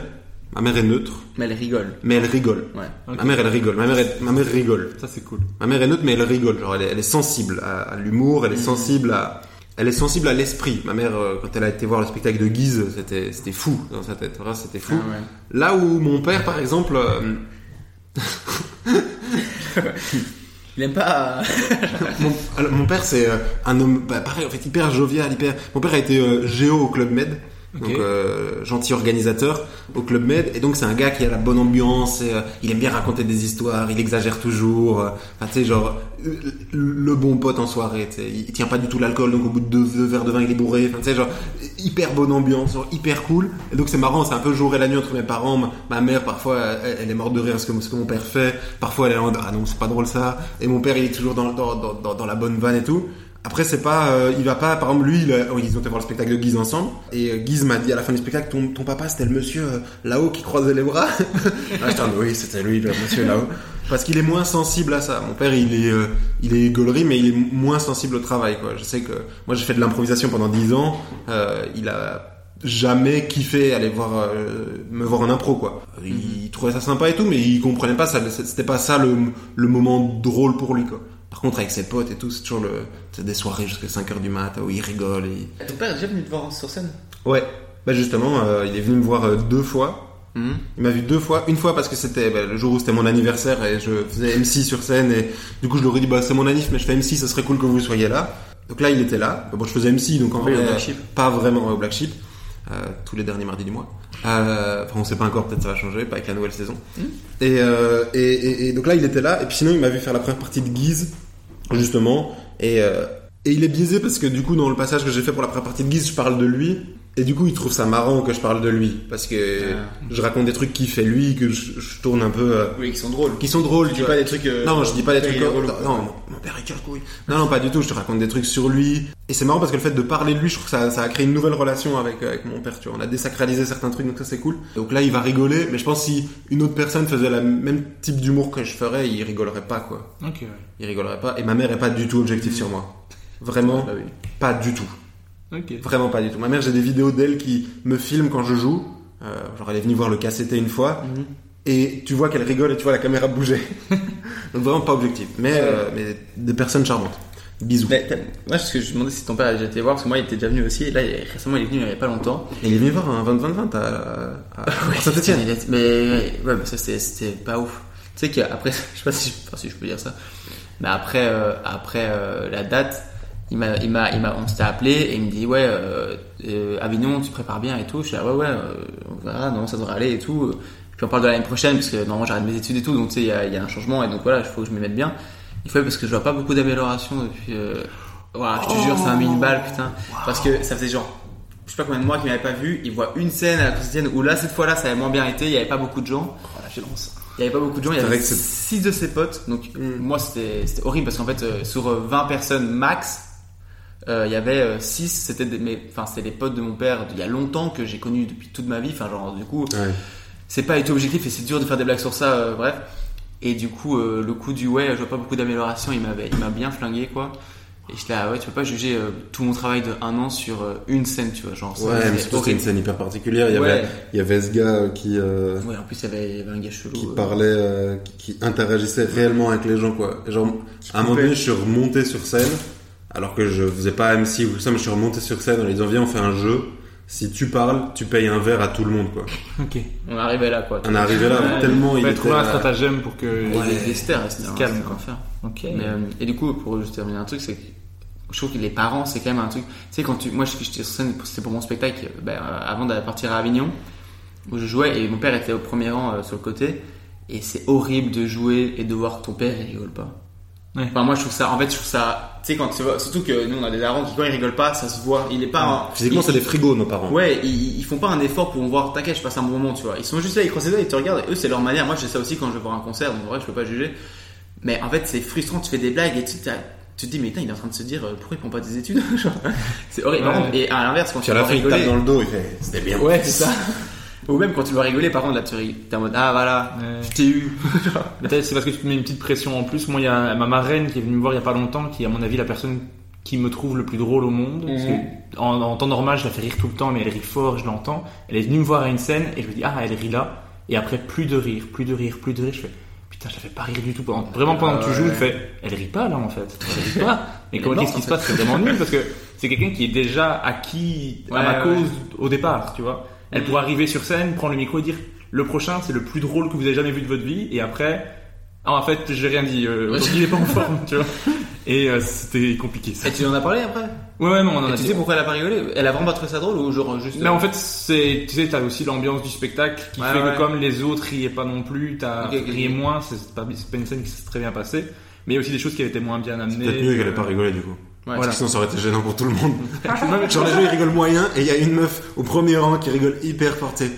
Mais après, il y a- je pense que je m'étais mis aussi la pression parce que je savais qu'elle Ah était ouais. là. Et du coup, comme j'entendais Ouais. pas rire à la première, après, je me suis dit, ah merde, elle rit pas. Et tu sais, quand t'es dans ta tête, bah après, euh, tu joues moins bien, quoi. Ouais, non, moi, j'ai eu ça. la- une des toutes premières scènes que j'ai fait où ma mère était là. C'était euh, la brouette, la première de la brouette sur la grande Mhm. place, euh, plateau euh, du What the Fun par euh, Nikos. Deux fois par mois. Le... Ouais. C'est quand? Jeudi. Jeudi. Et c'était la toute première. Et donc on connaissait pas vraiment le lieu, on savait pas comment ça se passait. Et ma mère est venue parce que c'était un... c'est sur la grande place, la plus belle place du monde. euh, Pas trop beau. Et, euh, et ma scène s'est pas très bien passée. Mhm. Et je pense que c'est parce qu'au départ je m'étais mis une pression de ouf parce qu'elle était là, tu sais. Ok, ouais. Alors qu'en vrai. euh, Enfin, tu sais, je vois, il y a. Enfin. Alors, il y en a vrai, c'est une 70 personne. Ouais, il y a 70 autres personnes que tu connais pas qui viennent juger un truc. Et là, t'as ta daronne et c'est elle qui te stresse le plus. En vrai, c'est bien une personne qui va normalement le moins te juger et le moins te faire de retour négatif, c'est ta mère, tu vois. Ouais, Ouais, et, puis envie même, de décevoir quand même. Oui, c'est ça. et puis même si elle aime pas, potentiellement c'est une personne qui va te revoir plus tard, pour que tu- à qui tu pourras montrer que t'as J'espère. progressé. Que quelqu'un qui te trouve complètement Ouais. nul, il y a de grandes chances qu'il vienne jamais te revoir. Ouais, C'était souvent dit ouais si c'est un beat c'est pas grave, euh, les gens ils oublient. Voilà ils oublient pas quoi, tu le revois le lendemain pour le repas quoi. Tout le matin, alors? Hmm. Et euh, est-ce que quand vous étiez jeune, vous alliez voir des spectacles en famille, vous regardiez beaucoup de comédies à la télévision? Toi, t'as parlé tout à l'heure des inconnus, de, du Bosque, de, Ouais. de Florence Foresti, donc je suppose. C'était YouTube surtout. Il est surtout YouTube? C'était YouTube mais pas de spectacle. Ok, pas de Pas de spectacle. spectacle. Euh, sketch. Ouais, que des sketchs sur euh, internet mais vraiment pas de spectacle. Ok. Et euh, on me demande qu'à en rire en vidéo sur YouTube parce qu'on n'avait pas le droit de regarder la télé euh, à ces horaires-là. Donc que des vidéos. Mais sinon, non, pas de spectacle. Je pense que le seul spectacle un peu drôle qu'on ait vu, c'était euh, soit Belge et tais-toi, euh, qui est pas du tout du stand-up, quoi. Donc, euh, non, pas du tout de... C'est quoi encore ce belge, c'était toi? Ça existe plus maintenant, mais... euh, Ça dit quelque chose, j'ai des- ils, sont en- ils imitent les, les, les politiques et ils font des blagues sur ouais, les... Sur l'actualité pendant ton- toute ton année, quoi. Ok, ça. d'accord. Et donc chaque année, ils refont avec les nouvelles actualités. Faut, faut être calé politique pour comprendre les Ouais, ouais, c'est ça. Ouais. Donc tu regardais surtout des, des sketchs, des extraits. Ouais. Et est-ce qu'en voyant ça, tu te disais, ouais, moi je vais faire ça? Pas du tout. Pas du tout. Ok. Pas du tout. Vraiment, non. Ok. Hmm. Et toi, Nikos? Moi, j'ai mais j'ai regardé les mêmes, les mêmes vidéos en vrai. Euh, Franck Dubos, j'ai eu ma petite période aussi. Euh, Florence Foresti, pareil. Et donc tout ça, c'est sur les formats de sketch YouTube. Euh, Ondar aussi. Donc on demande qu'à en rire. Euh, par contre, ma mère m'avait amené quand même voir des spectacles. Et- mais c'était genre euh, Kev Adams dans des gros zéniths, c'était Gad Elmaleh dans des gros zéniths, Jamel Debbouze, euh, Gad Elmaleh et euh, Kev Adams. Je crois que j'avais vu ces, ces trucs-là. Euh, je suis allé voir Ça, le groupe. pas longtemps, ça, en plus. De quoi? Ça, c'était pas longtemps, du coup. C'était genre il y a 6, 7 ans. ah, c'était il y a pas si longtemps, non. J'ai retrouvé les tickets, donc c'est rigolo. Et, euh, et, et moi, je sais que c'était dans cette. Je crois, je sais pas si j'avais déjà ça un peu avant, mais en tout cas, je sais déjà qu'à 16 ans, j'avais l'envie de faire du stand-up, parce que j'ai retrouvé un mail que j'ai envoyé à Kev Adams, Oh, où je dis Trop mignon. Je peux avoir des conseils, euh, s'il te plaît? Oh, trop cool. Et euh, avec plein Il de avait photos et répondu? Bah non. Mais non, mais après, je vois le mail, en fait, c'est C'est mieux. impossible qu'il réponde. Ouais. Non, mais parce que Je l'avais envoyé à kevadams. arrobase. ouais, mais alors déjà, je sais même pas qui, à qui j'ai envoyé ce mail, mais genre, mais non, tu sais qu'une fois, j'étais rentré en contact avec des gens, hein. mais bref, euh, j'ai, en fait, quand j'ai, maintenant que je revois, maintenant que je fais un peu du stand-up, que je vois Ça, mon mail, une Panayotis. Euh, mais fait, je revois tout ça, je me dis, il aurait rien pu répondre. Qu'est-ce que tu veux répondre à, euh, donne-moi des conseils, j'ai 16 ans, je vais commencer, enfin genre, avec des fautes d'orthographe, avec des trucs, à part dire, Apprends à écrire d'abord. bah ouais, c'est ça. Et genre, va, euh, va jouer dans des comédie clubs. Enfin, bon, tu vas pas avoir un conseil comme ça de Kev Adams, tu vois, qui à, à l'époque était quand même une, Était Kev Adams, en fait, hein. hein. Ouais, c'est ça. C'est beau l'histoire. Maintenant, tu fais MC parfois dans, dans son lieu. comédie club. Et surtout, euh, en fait, quand j'ai fait mon premier concours d'humour euh, radio, qui était organisé par Kev Adams, je lui ai dit, Sur Fun Radio. sur Fun Radio, ouais, je lui ai dit, euh, ouais, je t'ai envoyé un mail, t'as jamais répondu. Il a dit ouais, je sais, je m'en souviens. Il a dit, ouais, je l'ai vu. Ouais, c'est ça. D'ailleurs, je voulais t'en parler. Il me dit, non, mais je t'ai répondu. Quoi? Il y en a un échange en fait. Voilà. Donc, mais donc, oui, moi j'ai découvert le stand-up en tout cas euh, dans des grosses salles, euh, style Zénith, machin. C'est ça que j'allais voir en tout cas comme spectacle. Quoi.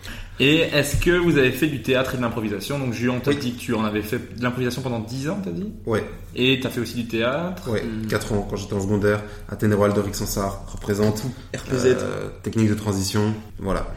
Et toi, Nikos? Euh, moi, j'ai fait du théâtre aussi euh, durant, en fait, je crois, toute ma scolarité de primaire, euh, secondaire. Ok. Non, pas régulièrement, mais tu sais, le truc que tu fais un peu en hobby, donc c'est genre une heure par semaine, euh, avec des cours de théâtre que tu as à l'école et tout. Donc c'est comme ça que j'ai découvert un peu la scène et le théâtre. Et j'avais bien kiffé, en, en quittant les secondaires, j'ai repris des cours. Quand j'ai senti que je devais vraiment me lancer dans le stand-up, euh, j'ai fait un an où j'avais pris 12 heures de théâtre euh, par semaine. euh, où, euh, où en gros j'avais en gros j'étais à Namur et j'avais pris des cours à Louvain-la-Neuve, à Bruxelles, à machin. Et en fait, je, tous les jours de la semaine, j'allais à un endroit différent pour faire mon cours. Ok. Et, euh, et ça, j'avais fait ça pendant plusieurs mois. Parce que le but était en fait de me, de me lancer dans le truc, tu vois. Et Ok. l'année d'après, c'est là où je me suis lancé dans. T'as fait de l'impro aussi? Et j'ai fait de l'impro bah, à Namur, du coup, un an. Et j'ai trop kiffé. Et J'aimerais bien reprendre. Alors ça c'est un mensonge parce qu'en vrai on n'a pas le temps. Mais je sais, Je mais. on a pas le temps. Ouais, mais ça aurait été trop cool parce que j'aime vraiment bien. Non, en vrai, c'est chiant parce que déjà, même ça si prend tu un fais- temps fou et en plus, faut- en plus si tu t'investis pas dans, dans, la, dans la troupe, Ouais. c'est vraiment chiant parce que tu viens, t'es juste le gars qui vient jouer et qui repart parfois, après. ouais, qui parfois vient pas. C'est pas très, pas très Non, cool. moi j'ai toujours une équipe où on s'entraîne une, enfin on a un coaching par mois. C'est une équipe de potes qui ont tous des équipes à côté et le but c'est juste de se retrouver. Ah, et cool. déjà là une fois par mois, je suis déjà pas très Ah, investi et je m'en veux, tu vois, je m'en veux parce que c'est vraiment des potes et du coup je leur fais porter une charge mentale de de- d'organisation et tout. Mais juste je kiffe trop garder quand même un petit peu. Je comprends. Et est-ce que tu sens que l'impro, c'était utile maintenant que tu fais du stand-up? Euh, bah, on va pas mentir, hein, euh, je pense que l'impro ça t'apprend à être à l'aise sur scène. Après, euh, c'est deux exercices différents. hein. Vraiment, Ouais. genre même l'impro que tu vas faire avec des gens, genre une interaction publique, c'est pas de l'impro, c'est- c'est deux exercices différents. Moi, ça m'a aidé à être à l'aise sur scène. Ok, Mais c'est ouais. pas la même chose. Je pense que c'est- c'est là, c'est c'est le vrai truc, c'est surtout l'aisance sur scène quoi. En fait, il va se retrouver dans une histoire de 400 personnes et ça va, tu vois. Dans le sens où ça va. En tout cas, quand tu le vois, ça va, tu vois. Il va, il va être là, libre de ses mouvements, mais savoir parler et tout. Là où en fait, euh, euh, on se rend pas compte, mais il y a des gens où tu les mets dans une histoire de 400 personnes, ils sont tétanisés, tu vois. Ouais. Et en fait, là, du coup, lui, quand il a commencé le stand-up, en fait, il avait déjà ce truc de- d'être en contact avec la scène, tu vois. Et moi aussi, j'avais un peu ce truc-là euh, quand j'ai revu il y a pas longtemps la vidéo de ma première scène. Et c'est vrai que ça a l'air d'être, je suis assez à l'aise. Bon, on voit, il y a plein de tics de, il y a plein de trucs qui vont pas, mais en fait, et c'était mon rapport à la scène avec euh, le, théâtre et mes, mon groupe de musique qui, en fait, qu'en fait, j'étais, j'étais déjà habitué à monter sur scène devant une foule et que tout le monde te regarde et en fait, euh, voilà, maintenant après, le seul truc à apprendre, c'était de leur parler, les faire rire, quoi. Mais en tout cas, l'aisance de l'endroit de la scène était déjà maîtrisé, quoi, tu vois. Ok, ouais. Ouais, c'est vrai que moi, des fois, quand j'essaie de me rassurer sur scène, je me dis, si ça se passe pas bien, t'as déjà été sur scène avec aucun texte, donc Ouais. tu vas pas mourir, quoi. Tu, tu- Mhm. tu sais que tu peux le faire, mais Ouais. Bah, c'est tu vas jamais mourir. euh, C'est jamais grave en fait. ouais, c'est ça, mais c'est dur de se le dire avant de monter sur scène. Ouais, ouais, large. Euh, et qu'est-ce que vous avez fait tous les deux comme études Bon, ça va être rapide, hein. Euh, j'ai fait, euh, alors, j'ai commencé Hey, I'm Ryan Reynolds. Recently, I asked Mint Mobile's legal team if big wireless companies are allowed to raise prices due to inflation. They said yes. And then when I asked if raising prices technically violates those onerous two year contracts, they said, What the f are you talking about, you insane Hollywood ass? F- So to recap, we're cutting the price of Mint Unlimited from $30 a month to just $15 a month. Give it a try at mintmobile.com slash switch. $45 upfront for three months plus taxes and fees. Promo rate for new customers for limited time. Unlimited more than 40 gigabytes per month. Slows. Full terms at mintmobile.com. Hiring for your small business? If you're not looking for professionals on LinkedIn, you're looking in the wrong place. That's like looking for your car keys in a fish tank. LinkedIn helps you hire professionals you can't find anywhere else, even those who aren't actively searching for a new job but might be open to the perfect role. In a given month, over 70% of LinkedIn users don't even visit other leading job sites. So start looking in the right place. With LinkedIn, you can hire professionals like a professional. Post your free job on linkedin.com slash people today. Ingénieur de gestion à Namur, deux mois. J'ai vu la taille des syllabus et qui est l'équivalent d'une école de commerce. qui voilà. Et c'était euh, je me suis vraiment dit mais, mais alors pourquoi je me suis menti autant à moi-même pour me retrouver dans cette situation? C'est la pression sociale. T'es dans une école où tout le monde fait ça, tu vas pas faire autre chose. ah ouais mais tu sais j'arrive et je vois les syllabus. Frère c'est des trucs mais énormes. Et moi j'étais là mais jamais de la vie jamais. Écoutez-moi bien. Jamais de la vie je lis tout ça. C'est sûr et genre euh, après deux mois j'ai dit vas-y c'est- ciao quoi. J'ai fait marketing pendant un an à Namur toujours. C'est là que j'ai pris mes ciao. cours de théâtre. Et puis j'ai dit c'est ciao. J'ai pris espagnol frère. Je parlais pas du tout espagnol. Et là je parle toujours pas espagnol. Euh, D'ailleurs, j'ai eu des, des situations hyper drôles avec ça, je crois. Où tu sais, la prof, elle te demande d'aller au tableau. Je suis au tableau, je pète pas un mot d'espagnol. Elle me dit, vas-y, je, je suis madame, je suis désolé, il n'y a, pas- y a rien qui va sortir. Quoi. Alors, ouais, du coup, euh, je termine marketing euh, et puis je passe à Bruxelles et là je fais communication à l'IEX. Et du coup, tu vas arrêter pour le stand-up? Là, pour l'instant, tu profites du système formidable Ouais. des allocations familiales. Le- Tu sais, quand tu commences le stand-up, c'est impossible d'en vivre. Euh, c'est temps de, de se mettre dans le milieu. Il faut juste aussi que le milieu grandisse. Là, en Belgique, on était il y a trois ans, c'était pas comme maintenant, tu vois. Donc, euh, et en vrai, les études ont quand même été euh, assez complémentaires. Je pense que toi, c'est l'IEX en communication, et donc c'est quand même mine de rien, s'il y a des études à faire, je pense que c'est celles qui sont assez complémentaires. Tu vois, parce que tu apprends à gérer euh, un logiciel de montage, un truc de pour faire des podcasts, tu apprends à faire des photos, puis après il y a tout le côté bah, juste communication, tu vois, et puis même euh, gestion de, de, de projets, d'événementiel, tout ça. Donc c'est intéressant, c'est cool. Moi, c'est juste que le format d'études me correspond pas. J'ai j'ai remarqué depuis le début de ma scolarité, j'ai jamais été dans ce délire-là, et ça me voilà. Du coup, je pense que voilà, ça m'a quand même appris des trucs. J'en ai quand même tiré du, du positif, mais je sais que mon but final est de faire du stand-up. Donc ouais, l'année prochaine, je vais essayer de me lancer à fond dedans et, on verra quoi. En tout cas, pas te lancer à fond dedans. Tu vas plus avoir ce filet de sécurité parce que t'es déjà à fond dedans. Oui, je suis déjà à fond dedans. En tout cas, j'ai, je, voilà, là, je, là, je, je, je l'accepte et je prends confiance en mon projet, quoi. En gros. Cool. Bah, voilà. C'est trop bien. Moi, j'ai fait de l'économie. Voilà. Voilà. Ah, c'est moins pratique pour faire euh, de la scène, hein, mais, euh, mais c'est bien. Là, pour le, bien. le côté business de la scène. Ouais, mais vraiment, c'est pas du business, C'est l'économie. hein. Non. En le disant, je me suis dit, mais quoi, c'est pas la même chose. ouais, je fais de l'économie. Et du coup, maintenant, tu travailles Ouais, aujourd'hui, je travaille, je fais de la recherche en économie, justement. Voilà. On sent le On sent la- la passion. Mais vous savez, non, euh, non, c'est cool, c'est cool, c'est intéressant, mais c'est pas du, du boulot euh, de faire une thèse. La partie que je préfère, c'est de donner cours. Je le dis parce que mon promoteur parle allemand et n'écoutera sans doute jamais euh, ce podcast. Ou alors ça serait bizarre et je le salue. Mais en vrai, la recherche, j'aime bien, j'aime bien, c'est cool et tout, mais l'esprit est ailleurs. L'esprit est au stand-up. Bah d'ailleurs, on y arrive. comment vous êtes arrivé à faire du stand-up? Comment vous vous retrouvez à faire votre première scène? Et comment ça se passe? Premier confinement, euh, je passe, euh, je suis Ah, à T'as fait, t'as fait une petite scène avant, t'as dit. Ah, Non, non, premier confinement, j'ai rien fait. Ok, premier Premier confinement, j'ai rien fait. Ok. Et je suis. euh, tu vas être le cliché du gars qui a Non, commencé non, avec pas du tout. confinement. Non, en fait, ça me bah, saoule, ça. En fait, je connaissais déjà Rudy. Je connaissais déjà Rudy du What the Fun et il me disait déjà, euh, mais fais du stand-up, fais du stand-up, fais du stand-up. Et moi, j'étais vraiment là. Alors vraiment, moi, je fais de l'impro, mais euh, me mettre tout seul et mettre en péril mon ego, euh, c'est mort, quoi. Genre, trop peur, tu vois. Et puis, euh, je, je consommais beaucoup. Là. À l'époque, je consommais vraiment beaucoup de stand-up. J'allais déjà voir des spectacles à Paris, machin. Puis je me suis dit, mais en vrai, euh, il y a un monde que tu peux trouver où ça peut être cool à faire. Et j'en parle à Rudy. Premier confinement, je consomme énormément de stand-up avec euh, ma, ma coloc de l'époque, euh, Clarisse. Euh, on consomme, on consomme, on consomme vraiment beaucoup, beaucoup de stand-up. Et on commence à écrire des trucs. Pas forcément stand-up, mais on écrit. Pour le plaisir, pour faire passer le temps. Et puis fin du premier confinement, je me dis, vas-y, la vie elle est trop courte, essaye au moins, juste essaye, c'est marrant, tu vois. Je fais une scène, deuxième confinement. Et puis la suite, vous la connaissez. Pas parce que je suis pas connu, mais après j'ai continué. Ok, mais ta première scène, donc c'est 6 minutes à Los Amois. Ouais. Comment ça se passe? De quoi tu parles? Alors, euh, bien, bien parce que moi j'ai une théorie, c'est que une première scène, euh, ça se passe toujours bien.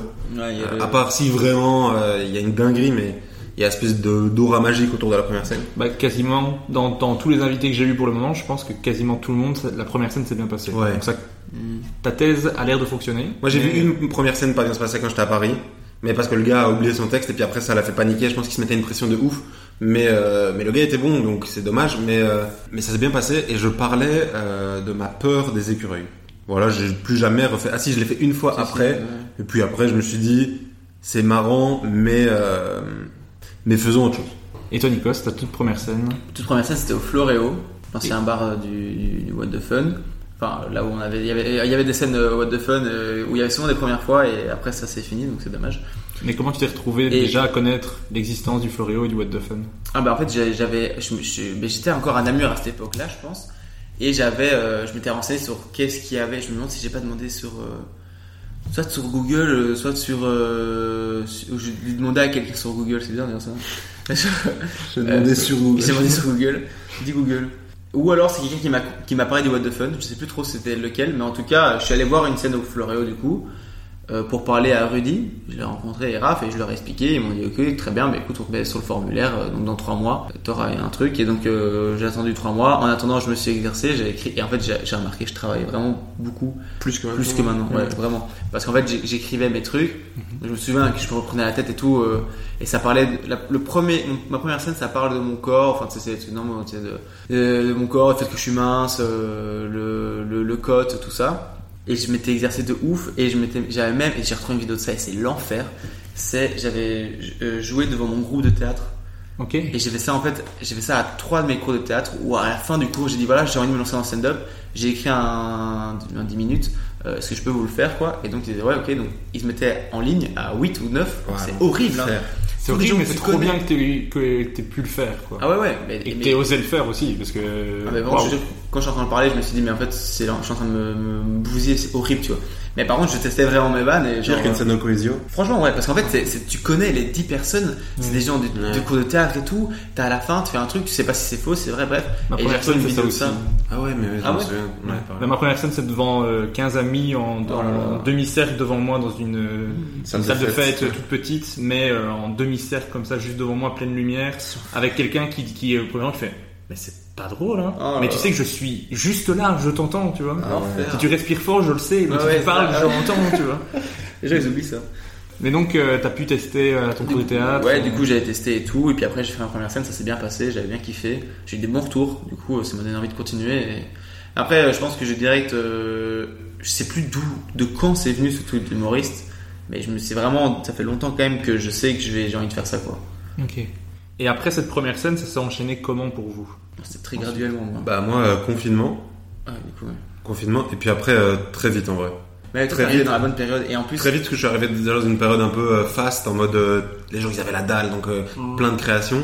Et puis en fait, euh, moi j'ai comme adage dans ma dans ma life, c'est que personne le fera pour toi. Genre, moi je suis personne en fait. Donc si j'attends, bah je vais rien voir quoi. Donc euh, bah en fait là j'ai parlé à Nikos, euh, j'ai parlé. Euh, Ils sont euh, des bonnes personnes. Et euh, c'est pas vraiment ça, mais. euh, il a un mentor. et, euh, et du coup, bah, on a créé ses propres opportunités aussi, en fait. Ouais, c'est juste Donc, ça.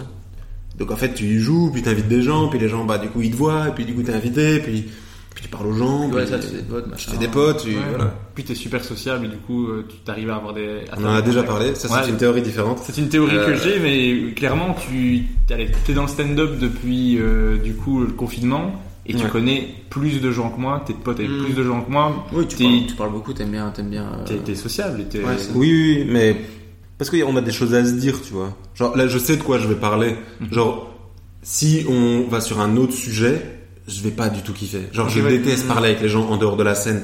Genre, les gens du public. Je le fais quand je fais MC. Parce qu'en fait, ça fait partie du boulot, tu sais, d'aller trouver les gens, nanana. Mais sinon, je déteste ça.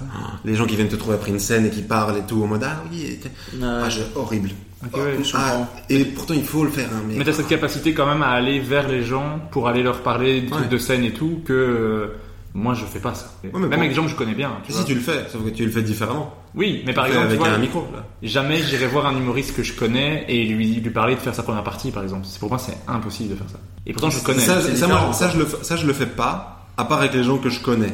Vraiment bien. Genre, je l'ai fait avec euh, Florent, Gaëtan, Nikos et Sacha. C'est tout. Ok, ouais, mais tu vois, par et exemple, Dena aussi, Dena. Ino, je le connais depuis genre 2015 et je lui ai demandé une fois pour une première partie par message et j'étais en panique. Oui, il t'a dit oui. Oui, mais Ben voilà. c'est pour te- tu vois, c'est pour te dire à quel point euh, dans le Ouais, j'admire ce, aussi, j'admire ce truc-là. Je trouve ça super chouette. Ouais. hein. Moi, pour moi, c'est un, un point positif de ouf. Non, bien sûr, bien sûr. Mais en fait, si toi tu le fais pas, bah, ce sera Nikos qui aura ta première partie, ça. tu vois. Oui, bien sûr. Et, voilà. Ah ouais, mais j'admire Ouais, ce, ce truc-là, quoi. C'est cool.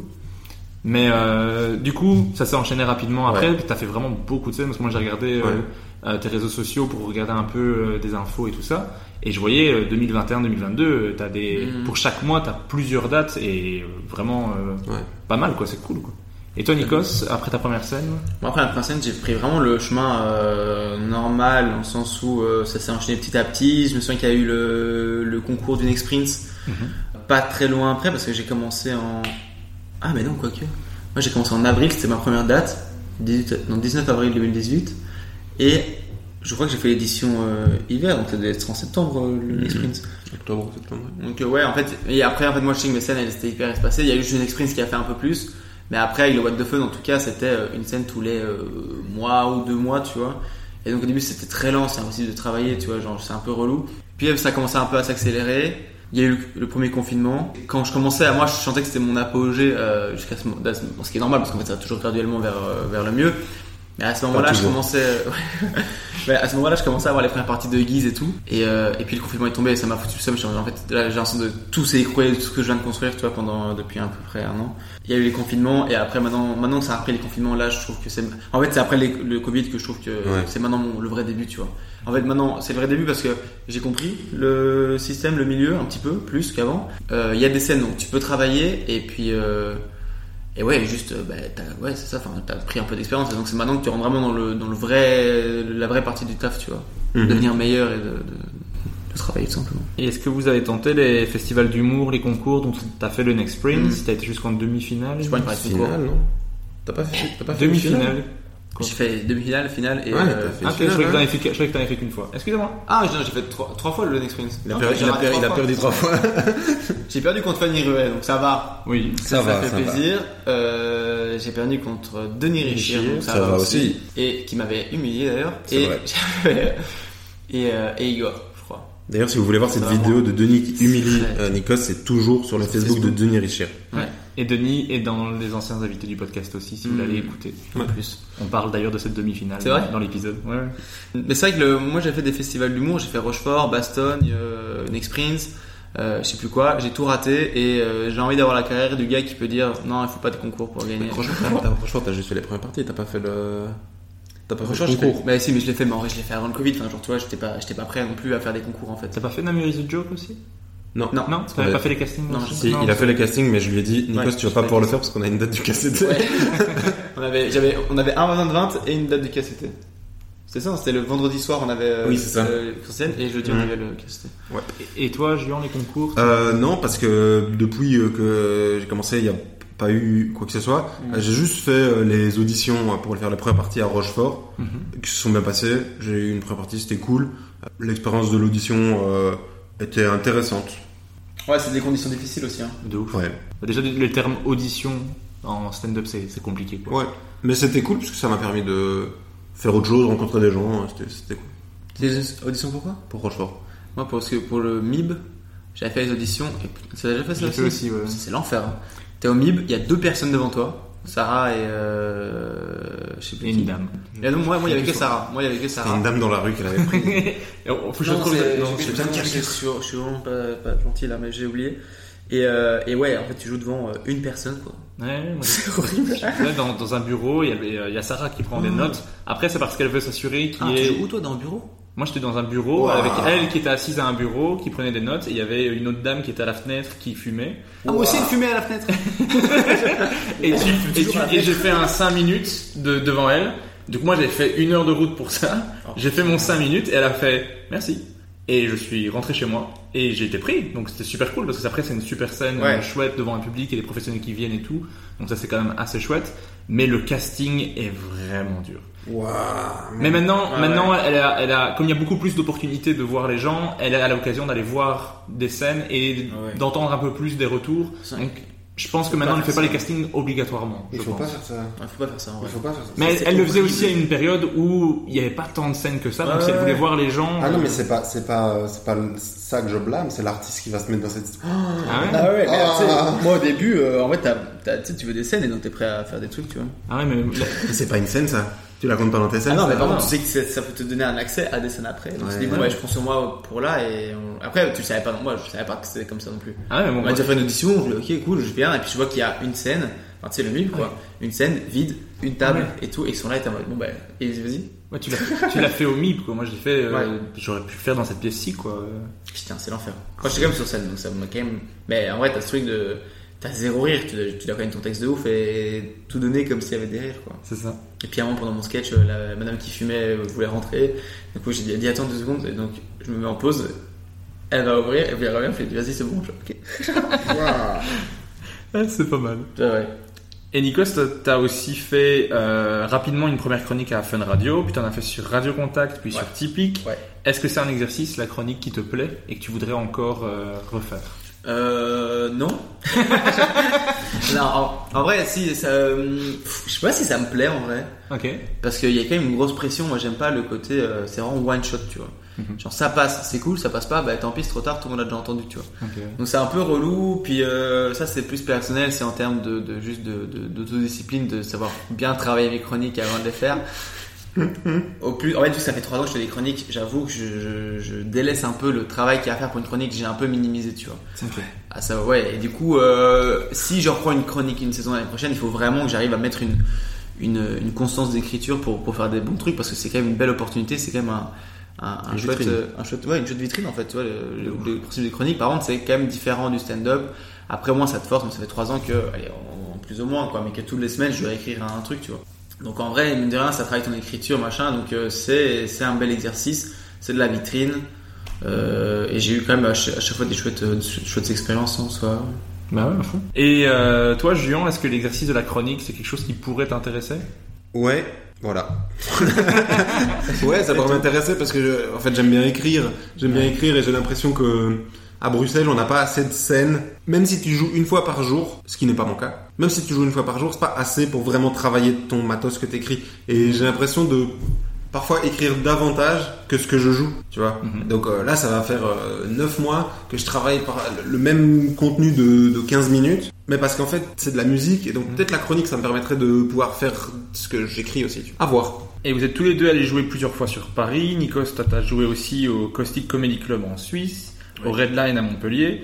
Est-ce que vous avez remarqué des différences par rapport au public belge? Est-ce que ces expériences-là, ça vous permet de progresser en stand-up quand vous quittez un peu les, les murs bruxellois? Mais alors, moi c'est marrant parce que je, je remarque pas vraiment de différence entre les Si, il y a une différence. Il y a une différence qui est, en tout cas, par exemple, quand tu joues au Paname, les gens On les codes. connaissent les codes. Oui, moi c'est Genre, ça. t'as 5 minutes. Quand tu vas à Paris Ouais, non, Oui. quand tu vas au Panama Café. Parce que j'ai j'ai pas joué dans beaucoup d'autres endroits. Aussi, j'ai fait d'autres endroits, mais au Panama Café, c'est là où ça m'a frappé le plus. T'arrives, les gens, ils ont les codes. Genre, y a pas de, tu sais, tu dois pas arriver en mode, c'est quoi le stand-up? Ouais, qui a jamais ça. vu de stand-up? Même les gens qui ont jamais vu de stand-up, en fait, ils, ils, connaissent, tu vois.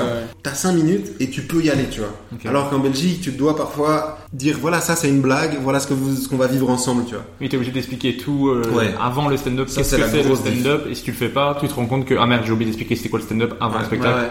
Et les gens n'ont pas compris qu'il va y avoir des interactions comme certains dans le public d'Avignon. Ouais. ça c'est la grosse diff, je pense. Moi je dirais aussi ça. Mais je sais pas que si ça aide à progresser, mais en tout cas, c'est cool. Ouais, moi je pense que c'est plus la différence, c'est les gens qui connaissent le stand-up et d'autres pas. Mais en vrai, les lieux, je sais pas si on peut vraiment catégoriser Non. le public avec des lieux, tu vois. Après, tout le monde le- a l'air de le dire, mais moi, la différence entre Belgique et France, en fait, tu autant tomber sur des mauvais publics en, en Belgique que des bons publics en France, Ouais. inversement. Et donc, en fait, juste, c'est des soirées où ça se passe bien, mais à part, par contre, la seule différence, c'était à Montpellier.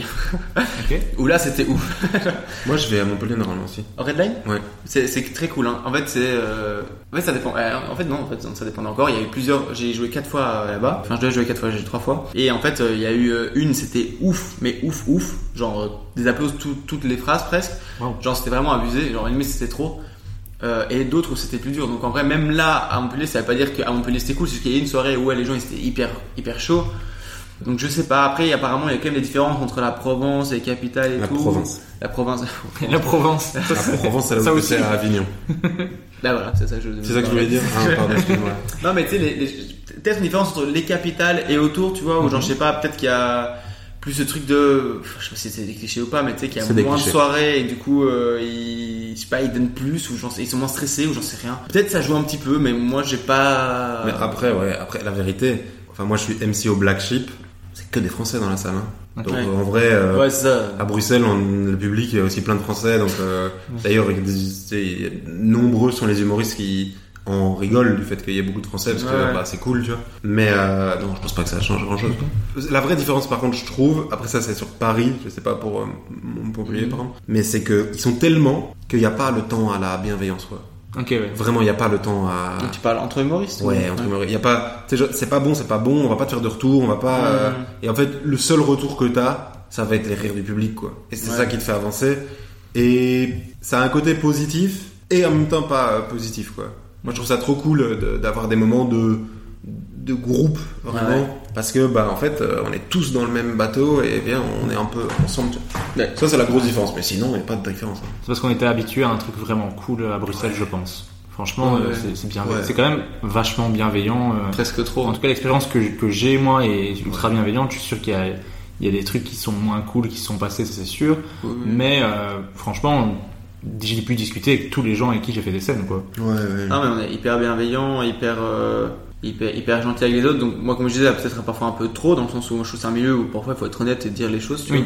Euh, c'est dur d'avoir un retour vrai sur ce que tu as ouais, fait. voilà. Surtout les débriefs, quand on faisait des débriefs au What the Fun par exemple, c'est à la fin des scènes pour expliquer, en gros, on se mettait tous à la, donc tous les humoristes qui avaient joué le MC, on se mettait autour d'une table, on disait voilà, euh, qui, comment ça s'est passé, comment vous avez aimé la scène, donc tout le monde parlait et disait, moi j'ai bien aimé, moi j'ai pas trop aimé, machin, machin, et puis on disait ok, moi ce que je te conseille c'est ça, et tu sais, on faisait un retour sur les gens.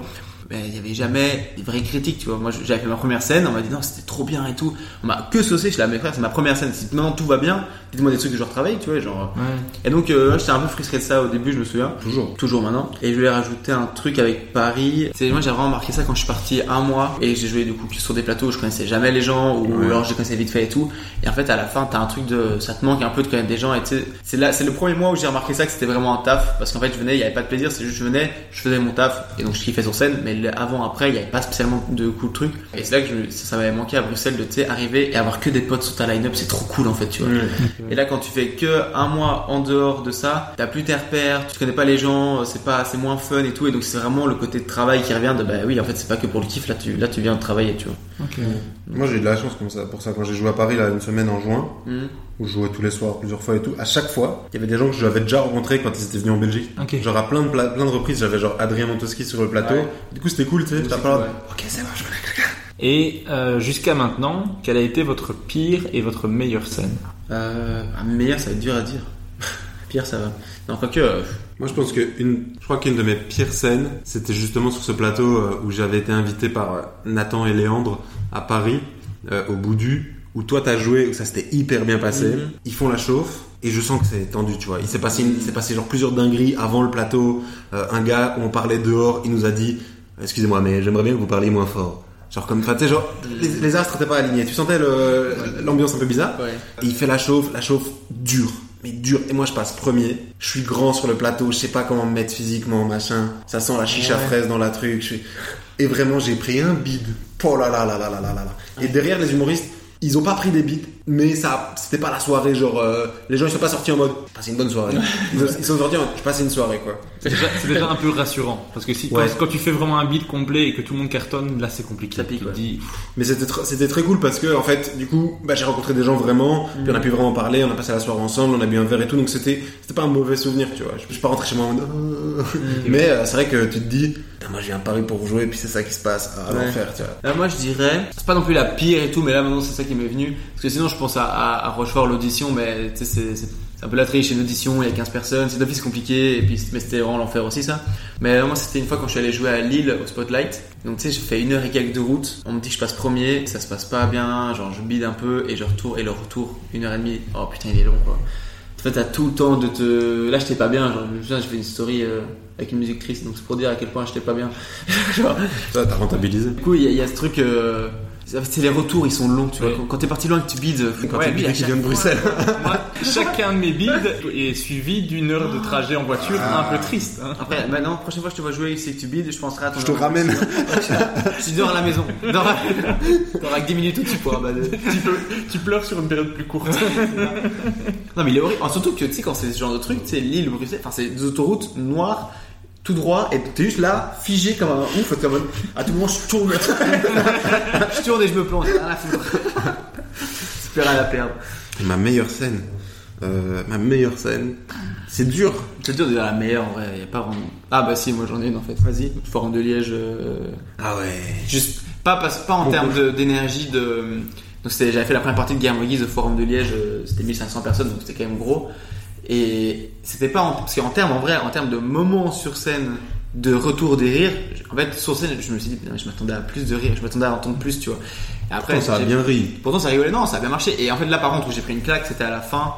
Quand les gens ils ont applaudi pendant genre vraiment, j'ai la vidéo c'est 30-40 secondes et c'est très long et t'as 1500 gens qui applaudissent. Et là j'ai vraiment senti une émotion et je me suis dit ah, ok en fait c'est vraiment euh, c'est la première fois je crois que j'ai eu une émotion sur scène où je me suis dit ok euh, là c'est peu stylé. Et par contre autant t'es très haut à ce moment-là parce que t'as vraiment t'as les gens ils gueulent ouais machin. Ils comprennent, en fait, ils- les gens ils captent que t'es en train d'être ému et donc euh, ils accentuent. Ils sont, on va le faire pleurer, l'enculé. Toi, tu vas Ouais, c'est ça, c'est vraiment On ça. a un job ce soir. C'est comme euh, dans les concerts, quand tu vois le chanteur, il regarde et tu vois qu'il commence à pleurer, les gens, ils, ils- ça les touche, tu vois. Et du coup, euh, là, je commence à être ému et tout. Et par contre, le switch, quand tu sors de scène et que tu te retrouves solo dans ta, dans ta loge, elle est hard. Genre, tu vois, je me suis vraiment posé devant mon miroir et, euh, et j'étais tout seul et genre. euh, Je peux parler. alors non, mais, mais en vrai, t'as quand même tout ce truc de te dire, ok, bon, en fait, je, vais m'attendre à ça dans ma vie, ce sera ça, quoi. Ça va être des moments très très hauts, suivis de moments très bas, et ce sera comme ça tout le temps, tu vois. Et euh, il faut s'y habituer, donc. C'est pour ça qu'il faut relativiser ce que tu reçois aussi. Ouais, c'est ça. Faut pas. Mais après, c'était la première fois, toi. Donc, Oui, truc bien de- sûr, Waouh, c'est Une fois, que, une fois que tu auras fait un zénith tous les, tous les jours de la semaine, tu te diras. Bon, Oui, voilà. Oh, ça ouais, va. ça va, vous savez. Ça va. Moi, ma meilleure scène, c'est dur. Attends, je réfléchis. Hmm. Je pense qu'il y a des trucs que j'ai kiffé. Il y a plein de scènes que C'est pas un j'ai KCT ou un truc, non? que j'ai kiffé. Bah, le KCT, j'ai toujours des bons souvenirs parce que je me dis, euh, en fait, c'est un projet qu'on a créé nous Ouais. et où je donne de la force à des. Enfin, genre, le KCT à Alma, c'est pas pour rien que j'en ai parlé, mais là, j'étais vraiment genre content, quoi, de voir euh, 300 Ouais, personnes dans ouais, une salle et voir genre des copains. Tu sais, il y avait Cérine, il y avait Ino, Mm. tu sais, il y avait Guise. Genre, tu ramènes une resta et ça se passe trop bien, tu sais. Et tout le monde, tout Et le monde gueule ouais. et tout, puis à la fin t'as des applaudissements, machin, les gens, tout le monde est content, et tu dis waouh, c'est, on a fait Il y ça. avait rien avant, quoi. Il y avait rien, tu vois. Il y avait rien et il y a toujours rien après, tu vois. Et ça, ça c'était cool. Après, personnellement, j'ai fait des scènes où je me suis bien amusé, tu vois. J'ai fait plein de scènes où je me suis bien amusé, mais j'ai pas de souvenirs euh, En fait, j'ai l'impression qu'il y a, et on a quand même. Pas mal. En fait, je pense que c'est dur de dire la meilleure. Ouais. Il y a beaucoup de scènes où c'est vraiment cool. Moi, c'est pour ça que j'ai dit le forum du Liège. parce qu'en fait, il y avait non seulement les côtés cool de la scène, mais t'avais le, le truc en plus, tu vois, qui fait. Là, par exemple, c'est le petit truc en plus, c'est le Ouais. côté euh, auto-entrepreneur qui a fait que c'est toi qui a monté le projet, tu vois. Du coup, euh, je pense que c'est ça. Toi, tu dirais quoi, toi, en meilleure scène? Bah, moi, la meilleure scène, c'est la, la, la, j'ai joué mon- le spectacle que j'avais, sur le sentiment de faire son spectacle. Ouais, quand j'étais- ouais. Étant euh, ultra, fan de, de stand-up et de vraiment le format spectacle, de regarder un DVD et de regarder un humoriste sur un spectacle, Mhm. pouvoir le faire, il y avait des- ça s'est vraiment très très très bien passé. Bon, il y avait énormément de gens que je connaissais, genre euh, Ouais, ouais. 90% des gens dans la salle, c'était des gens que je connaissais, donc euh, c'était déjà acquis, ça riait fort, et ce sentiment était assez, assez ouf, quoi. C'est pour ça que, mais encore une fois, je le mets, je le choisis parce qu'il y a un truc qui change par rapport aux autres scènes. Ouais. Sinon, j'ai l'impression que ta meilleure scène, c'est toujours la dernière où ça s'est très bien passé. Ouais, ouais, ouais. Tu vois, Ouais. Ma meilleure, mon meilleur plateau maintenant, je dirais, c'est la première partie de Lorenzo jeudi passé parce que c'est super bien passé, par Mhm. exemple. Mais euh, la fois d'avant, tu, je t'aurais dit le Comedy Cat Ouais, il y a, ouais, il y a c'est deux ça. semaines, tu vois. C'est vrai que c'était cool. Moi, je, si moi j'ai un souvenir où là c'était vraiment particulièrement bien passé, passé et euh, j'étais content parce que sur le line-up il y avait quand même des artistes que je respecte beaucoup, genre Dena, Florent et tout, et ça s'était très bien passé. Euh, c'était sur le plateau de, de Fabio à, à Waterloo, euh, où là tu joues, c'est 16 minutes, je crois que tu joues. C'est hyper précis. 16 minutes, ouais, c'est précis. Je sais pas pourquoi. Non, euh, et, et c'est trop cool. Enfin, ça c'était hyper bien passé. C'est genre 120 personnes dans un espèce d'ambiance café-théâtre. euh, Genre vraiment, c'était trop bien, c'était ouf. Et sinon, assez marrant, parce que j'y repense maintenant. Mais quand j'étais à Paris, j'ai joué devant euh, 5 personnes. Mais vraiment 5 personnes.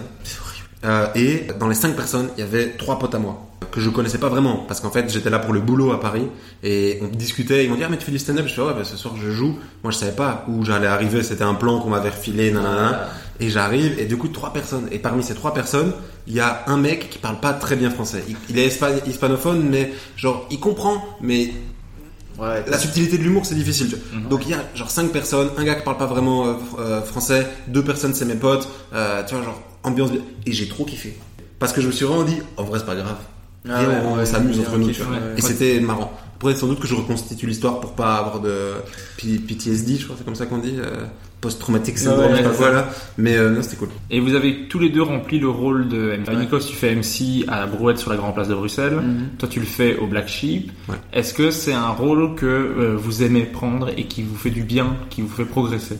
Moi j'aime bien. Après maintenant parfois j'ai un peu la flemme en vrai. Parce qu'en fait quand t'arrives à une soirée, tu dois venir, t'es un des premiers qui arrive, t'es le dernier qui part, tu dois monter sur scène, tu dois être... En fait, vraiment de 19 à 23 t'es occupé quoi, tu vois, genre euh, tu dois monter, tu dois gérer tout. Bah, après c'est le principe hein, mais genre euh, c'est quand même euh, un peu épuisant. Puis moi je prends vite la responsabilité de la soirée Dans le sens où je me dis, putain, si ça se passe mal, c'est ma faute. Alors qu'en vrai, genre, en fait, euh, c'est aussi la responsabilité des humoristes de faire un bon passage. En fait, c'est normal, le présentateur, il doit mettre les bases, dire qu'il faut applaudir, machin, expliquer le concept aux gens qui connaissent pas, dire couper ses téléphones, voilà, il va faire tout ça. Après, il chauffe un peu le public. Après, c'est un peu aussi euh, up to les, humoristes de juste euh, bah, faire son set, être drôle et être efficace. Et si le public est un peu plus froid, bah, de le chauffer aussi. C'est aussi le taf d'un humoriste, en fait. Et donc, moi, parfois, j'ai tendance à oublier ça et me dire, non, non, c'est moi. Si ça se passe mal, c'est ma faute. J'ai eu ça une fois à la brouette, là, il y a pas si longtemps. Putain, c'était l'enfer. Je commence. Et normalement, franchement, la boîte, il y a une bonne ambiance. Moi, j'ai, en tant qu'MC, j'attise vite euh, la sympathie du public et tout.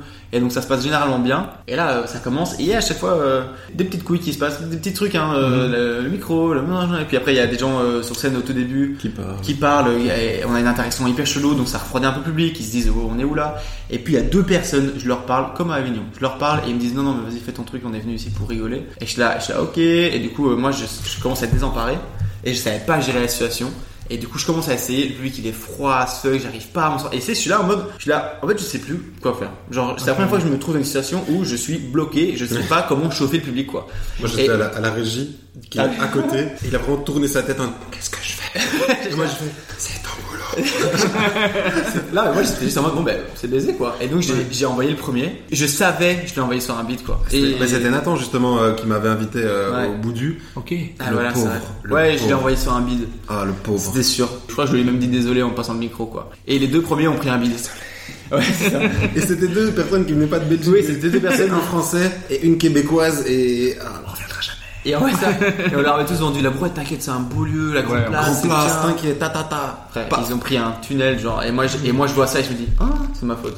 Et, Alors qu'ils sont drôles, tu vois. Les conditions faisaient que c'est compliqué, quoi. Ça pour dire que MC, euh, oui, c'est cool, mais ça a des responsabilités et du coup, euh, il faut savoir les, les prendre. Et toi, Julien Moi j'adore, mais j'ai fait un travail personnel pendant les vacances ici où je me dis que la façon dont on fait MC en Belgique est pas la meilleure, je crois. Mhm. Donc l'année prochaine, je vais changer ma façon de faire MC, donc je vais plus repasser entre les artistes. Il va faire nu. Ouais, exactement. exactement. Euh, je vais plus repasser entre les artistes, je vais faire au début, avant la pause, euh, après la pause, puis à la fin, pour encadrer la soirée, mais vraiment pas passer entre les artistes parce que je trouve que j'apporte rien à ce moment-là en fait. À part tirer la couverture, qui parfois est une volonté assez normale en fait. C'est genre euh, quand t'es à l'aise en interaction, parler aux gens, machin, et je trouve que ça apporte pas grand-chose. Mais c'est un exercice que j'aime bien parce que moi, contrairement à Nikos, j'ai un peu ce côté contrôle fric où je kiffe bien le Ouais. fait justement d'arriver tôt, partir, être sûr que ça soit carré, tac tac, les gens ont passé une bonne soirée, les gens disent ah j'ai trop kiffé machin, euh, soit le public, les humoristes, ça j'aime bien. Et le faire au KCT aussi, c'est cool. Par contre, au KCT, on gardera le format euh, plus traditionnel pour euh, Mhm. introduire les gens, parce qu'on est dans des soirées plus gala, machin. Non, je suis d'accord, moi je, je vais aussi prendre ce format sur la brouette, c'est ce que j'ai fait la dernière fois, de ouvrir, clôturer la première partie, ouvrir, clôturer la deuxième partie. Mais je trouve que c'est un format qui marche bien quand la soirée se passe bien. Mais même si ça se passe pas bien. Mais non, mais encore une fois, Mais c'est quand, la ça même se passe, chose. mais quand ça Non, se passe pas bien, des fois tu peux redémarrer. Tu vois, si t'as vraiment quelqu'un Mais qui t'imagines la responsabilité que tu Mais mets sur le, sur le MC C'est exactement ce Oui, que je disais avant. tu mets- C'est c'est un truc Ah de oui. ouf, tu vois. Ah oui, tu mets plus de responsabilité sur le MC, mais il, des fois il peut récupérer un truc qui a été vraiment compliqué. Imagine, Ouais, ouais, mais- il y en a un qui fait un passage, c'est un beat complet où il dit des trucs que tu te dis, euh, je peux pas accepter qu'on dise un truc pareil. T'as déjà entendu des MC dire vraiment j'accepte pas ça Ouais. Et qui te baise l'ambiance Non, quelqu'un qui vient de passer, ouais. quelqu'un vient de passer, il vient de dire un truc genre qui est homophobe, qui est raciste ou quoi, et le gars il dit, il était obligé de monter sur scène pour dire, euh, Oui, au fait, oui. ce qu'il vient de dire, on n'est pas d'accord avec lui spécialement, on sait pas ce que les gens font. T'es obligé de dire ça. Oh, sinon, c'est tu- raciste, machin. sinon, euh, t'as des gens du public qui pourraient se dire, euh, Je sais pas, c'est franchement. euh, ça, après c'est rare. La seule personne que j'ai vu faire, c'est euh, c'est Bilal qui a fait ça une fois. Mais là, ça, c'était nécessaire. Vraiment, là, c'était nécessaire, tu vois. Mais euh, Après, théoriquement, là c'était parce que Bilal il fait les, les scènes ouvertes et les. Les scènes ouvertes, oui, oui, oui. En fait, tu peux pas arriver dans une soirée et avoir des propos racistes. Si c'est le Ouais. cas, pourquoi cette personne est programmée? Pourquoi elle l'est encore? Oui, mais Et tu- tu, peux pas savoir ce que tu encore, vas jouer. Tu peux avoir un, un sketch qui est nickel et après tout d'un coup tu, tu te prends un tu triste. deviens nazi. Coup. Moi, ça me met trop de responsabilité. Genre, la fois passée, j'étais au Black Sheep. Il y a un artiste qui fait, un, qui fait un peu du test, machin. Et ça se passe bien, tu vois, mais l'ambiance, c'est pas au paroxysme, tu vois. Et donc, moi, je remonte sur scène et je dois, soi-disant, rechauffer pour Ouais. que l'artiste d'après, il réarrive dans des souliers. Non, frère, l'artiste d'après, c'est InnoJP. Je veux dire, euh, il a plus de talent que moi, le garçon, tu vois. Il sait faire ce boulot-là. Il sait, en une minute, aller faire trois vannes et paf, et il reprend les gens, tu vois. Alors que moi, tu sais, t'es un... Ouais. Non, Pour moi, c'est ça. C'est en fait, c'est comme je disais avant, c'est que on prend une responsabilité de l'ambiance de la soirée qui en fait est aussi la responsabilité des humoristes parce que c'est- c'est eux qui sont là pour faire des vannes. Nous, théoriquement, on doit juste présenter. C'est ça qu'on nous demande, c'est on nous demande de- d'introduire les trucs, d'annoncer les artistes, mais on nous demande pas spécialement d'être drôle en vrai. Parce que quand on fait des vannes et qu'on fait des impros, souvent on est reproché de, mais oui, toi t'es présentateur. Et donc pour moi, juste l'humoriste, il passe après un beat, frère, c'est ton problème en fait. Le- je comprends le- les deux en fait. euh, Oui, je comprends les deux, mais en plus, au-delà de ça, je trouve que les soirées en Belgique sont trop longues, quoi. Oui, Ça, ça, oui. Les soirées sont trop longues, tu sais, genre, c'est pas pour rien que j'ai fait cette blague-là quand on a fait le truc des, du What the Fun, là, Mm. une, minute, une, enfin, une minute trente, là, des artistes, où je disais que la soirée du What the Fun, elle était trop longue, tu vois. Mais c'est vrai pour toutes les soirées. Genre, t'as six artistes, t'as un MC qui passe 15 minutes, entre, ouais, t'as une pause au milieu. oh mais c'est long, hein. Normalement 10-15 minutes, mais qui en dure en vrai 25. Être le dernier, être le dernier, c'est censé être le meilleur rôle, la vérité, le meilleur rôle, euh, c'est pas le dernier, hein, quand t'as des soirées qui, quand tu joues Ouais, à 23h, 23h30, alors que la soirée elle a commencé à 20h30. Et que les gens sont là depuis 20h. Non, non, Voilà, non. Moi, je suis pour que les soirées soient plus courtes, comme ça, il y aura plusieurs, plusieurs scènes par Bah oui, par mais jour. exactement. En fait, on Oui. devrait faire un truc d'une heure et qu'après. Mais ça, le problème, c'est qu'à Bruxelles, ça marche pas. Parce que les gens sortent vraiment de chez eux, ils veulent passer une vraie Oui, soirée. oui, oui, mais faut faut au Black habituer Sheep, le public. Bah, après, au tu Black Sheep, impossible de faire une soirée d'une heure. Les gens viennent bouffer, les gens viennent machin, tu vois. Mais tu peux faire une soirée d'une heure trente qui soit correcte, tu vois. Ouais, où les gens restent après, ils boivent un verre, ils boivent machin, et ils ont eu leur moment stand-up, Et puis, ouais. et ils profitent, ça profite à tout le monde, ils vont consommer davantage, ils vont rester parce qu'ils vont se dire, oh, mais il est que 22h30, ça va. Ah ouais. Par contre, s'ils voient qu'il est 23h30, t'inquiète qu'ils rentrent chez eux, c'est sûr. Si vous aviez un point en particulier à améliorer dans votre stand-up, ce serait lequel? Tout. Mais, Ah, un, mais peut-être un plus que les autres. Je veux dire, d'office en stand-up, tu dois toujours progresser dans tout. Mais est-ce qu'il y a vraiment un truc qui est plus faible? Par exemple, ça peut être l'écriture, ça peut être le jeu, ça peut être la gestion de la salle, Moi, c'est l'écriture pour moi. l'écriture. L'écriture est l'axe des trucs. Et si je peux rajouter quelque chose, c'est ficeler une manière de dire mes choses, tu vois. Ok. Dans le sens où, en fait, j'ai des, des passages de mes sketchs qui sortent de la même manière à chaque fois, même intonation, même rythme et tout. Mais la plupart des trucs, en fait, les transitions, les moments un peu, c'est un peu, je le fais au feeling avec les gens. Donc, ce qui donne bien parce que, ben, ça donne vraiment un côté d'impro parce qu'on dirait que je le sors comme ça, parce qu'en fait, je le sors vraiment comme ça. Je sais où je vais, mais je sais pas comment. Être positif, ça. C'est positif quand ça marche, mais quand ça marche pas, t'es en mode, bon, ben, je Ça, ça- j'aurais dû écrire. Ça marche aussi pour le texte écrit. Positif quand Oui, ça marche. oui, c'est vrai, mais, mais souvent, je sais que, en fait, avoir un texte ficelé de ouf, ça te permet d'être rythmé, d'être, de vraiment calculer Ouais. tes silences, quand il va et tout. Et du coup, euh, je pense que c'est quand même un truc important que je devrais, euh, que je suis en train de faire, en fait. euh. Et toi, Julien? Moi, je crois, euh, je crois, je dirais, je dirais euh, l'écriture de blague au sens euh, la blague, vraiment l'idée du euh, de, de, de- de ce truc qui est théorisable, tu vois, dans, dans l'humour.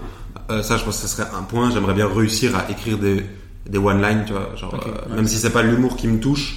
Euh, parce que moi je suis pas dans ça, mais je trouve ça très fort les gens qui y arrivent, tu vois. Genre en deux, deux lignes, ils ont une blague. tu vois. Ça, je trouve ça très fort. J'aimerais bien réussir à faire ça. Après, si j'y arrive pas, j'y arrive pas, mais j'aimerais bien travailler ça. Et sinon, je dirais, euh, c'est marrant parce que je, je suis pas très stressé, mais je me laisse très vite déstabiliser. Donc je vais rentrer sur scène et très vite, genre j'ai une blague que je fais toujours au début de mon set. Si ça rigole pas fort, je sais que le passage va pas aller, tu vois. Et ça, c'est que dans la tête. tu vois. Donc je dirais ma gestion de, enfin, me- moins me laisser déstabiliser. Parce que quand je me laisse pas déstabiliser, j'arrive à, tu sais, surfer sur les rires et là, ça part, tu vois. Mais très vite, je me fais déstabiliser.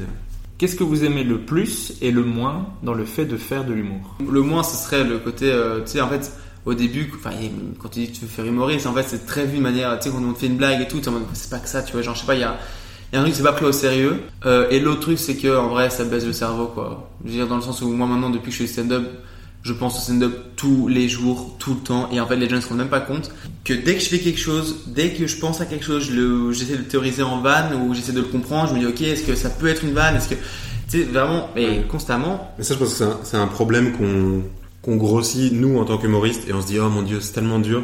non. la euh, vérité, la ouais. vérité, je pense que c'est juste parce que c'est devenu ton boulot. Franchement, je sais pas parce que, Parce que tu sais, il y a plein de gens, ils ont des boulots hyper prenants.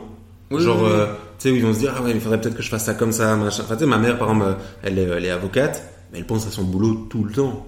Tu vois ce que je veux je dire? sais pas, moi, il y a ce truc, en fait, quand. le- C'est juste une charge mentale liée au fait que Ouais, ouais. t'es pas employé, en fait. Non, je suis Là, tu peux pas, ouais, il y, a- y a aucun moment où tu peux, genre, fermer ton ordi et dire, je m'en fous, tu vois. Ah ouais, quand tu j'ai- fais une thèse, bon, moi, je je la prends pas autant au sérieux que certains de mes collègues, mais quand tu fais une thèse, j'ai Mm. des, des collègues à moi, euh, ils sont tout le temps dedans, tout le temps dedans, tout le temps dedans, tu vois. Ouais, Je pense que quand tu es vraiment attaché à ton boulot et que ça te tient vraiment à Ouais. cœur, oui. Mais par exemple, par la, à la passion. c'est ça. Oui, Par- oui. Mais par exemple, moi j'ai le, le stand-up et euh, je suis prof. Je sais que je je suis d'accord. mon côté prof prend une part de mon attention, Moins, de mon oui, esprit sûr. minime parce que c'est moins ma passion, parce que c'est moins ça que je sûr. veux développer. Ouais. Bien sûr, mais est-ce que c'était le cas au début de ta carrière de prof? J'ai toujours eu le stand-up. Ouais. ah, c'est marrant. Mais je pense, je pense qu'effectivement, c'est un problème qu'on va exacerber en mode comme si les autres ne pensaient. Parce que Non, parfois, j'entends des gens dire. J'aime pas faire cette différence entre, tu sais, un peu genre artiste Ouais. machin et tout ça. Ça me saoule. Mais c'est plus, euh, vraiment, j'ai remarqué. Après, c'est peut-être euh, vraiment juste à titre personnel parce que juste je réfléchis beaucoup pour l'instant sur des trucs. Genre, juste ma tête. euh, pars, je pars beaucoup dans des délires euh, tout seul. Mais vraiment, quand je suis dans le métro, quand je fais des trucs, tout, j'analyse, je regarde tout le monde. J'essaie de, de, voir des trucs. J'ai mon tel, je sais pas combien de notes. Genre, euh, je peux être occupé à faire un truc, je dis quelque chose, je prends mon téléphone. Enfin, tu sais, c'est un truc non C'est quoi ta dernière note? Euh, Pour l'humour? Ouais. parce que je crois que j'ai écrit un truc de rap. Une vanne, je crois. Attends, quoi? Ouais, parce que là, on est en 2022. Jour où Nico sera percé, il fera un album de musique. Normalement, ouais. Je préviens. Je sais pas pourquoi j'avais écrit, ça me faisait rire l'idée. J'ai dit, euh, j'aimerais sortir avec une meuf qui a une mère psy pour pouvoir lui dire, j'ai trompé ma copine secret professionnel. C'était juste donner l'info à la mère et dire, tu peux rien dire, frère. Sinon, c'est C'est tu- drôle, c'est drôle. Voilà. Moi je la, moi je la garde. Et euh, attends, je te dis, est-ce que j'ai écrit d'autres trucs mais... Ah, ça, ça c'est- c'était un truc, je, euh, je, je m'étais fait l'impression que j'étais allé en festival à Ronquière, là, et je me suis dit que, je me suis dit, putain, si on part pendant que les têtes d'affiche jouent, il y a personne dans le parking et on part direct. Et je me dis, c'est trop rigolo de, de, de, moi je vais à un festival pour voir les têtes d'affiche, et le moment, ce qui va plus me procurer du plaisir, c'est pas de voir la tête d'affiche, c'est de partir au moment où tout le monde la regarde en me disant, eh, j'ai niqué tout le monde.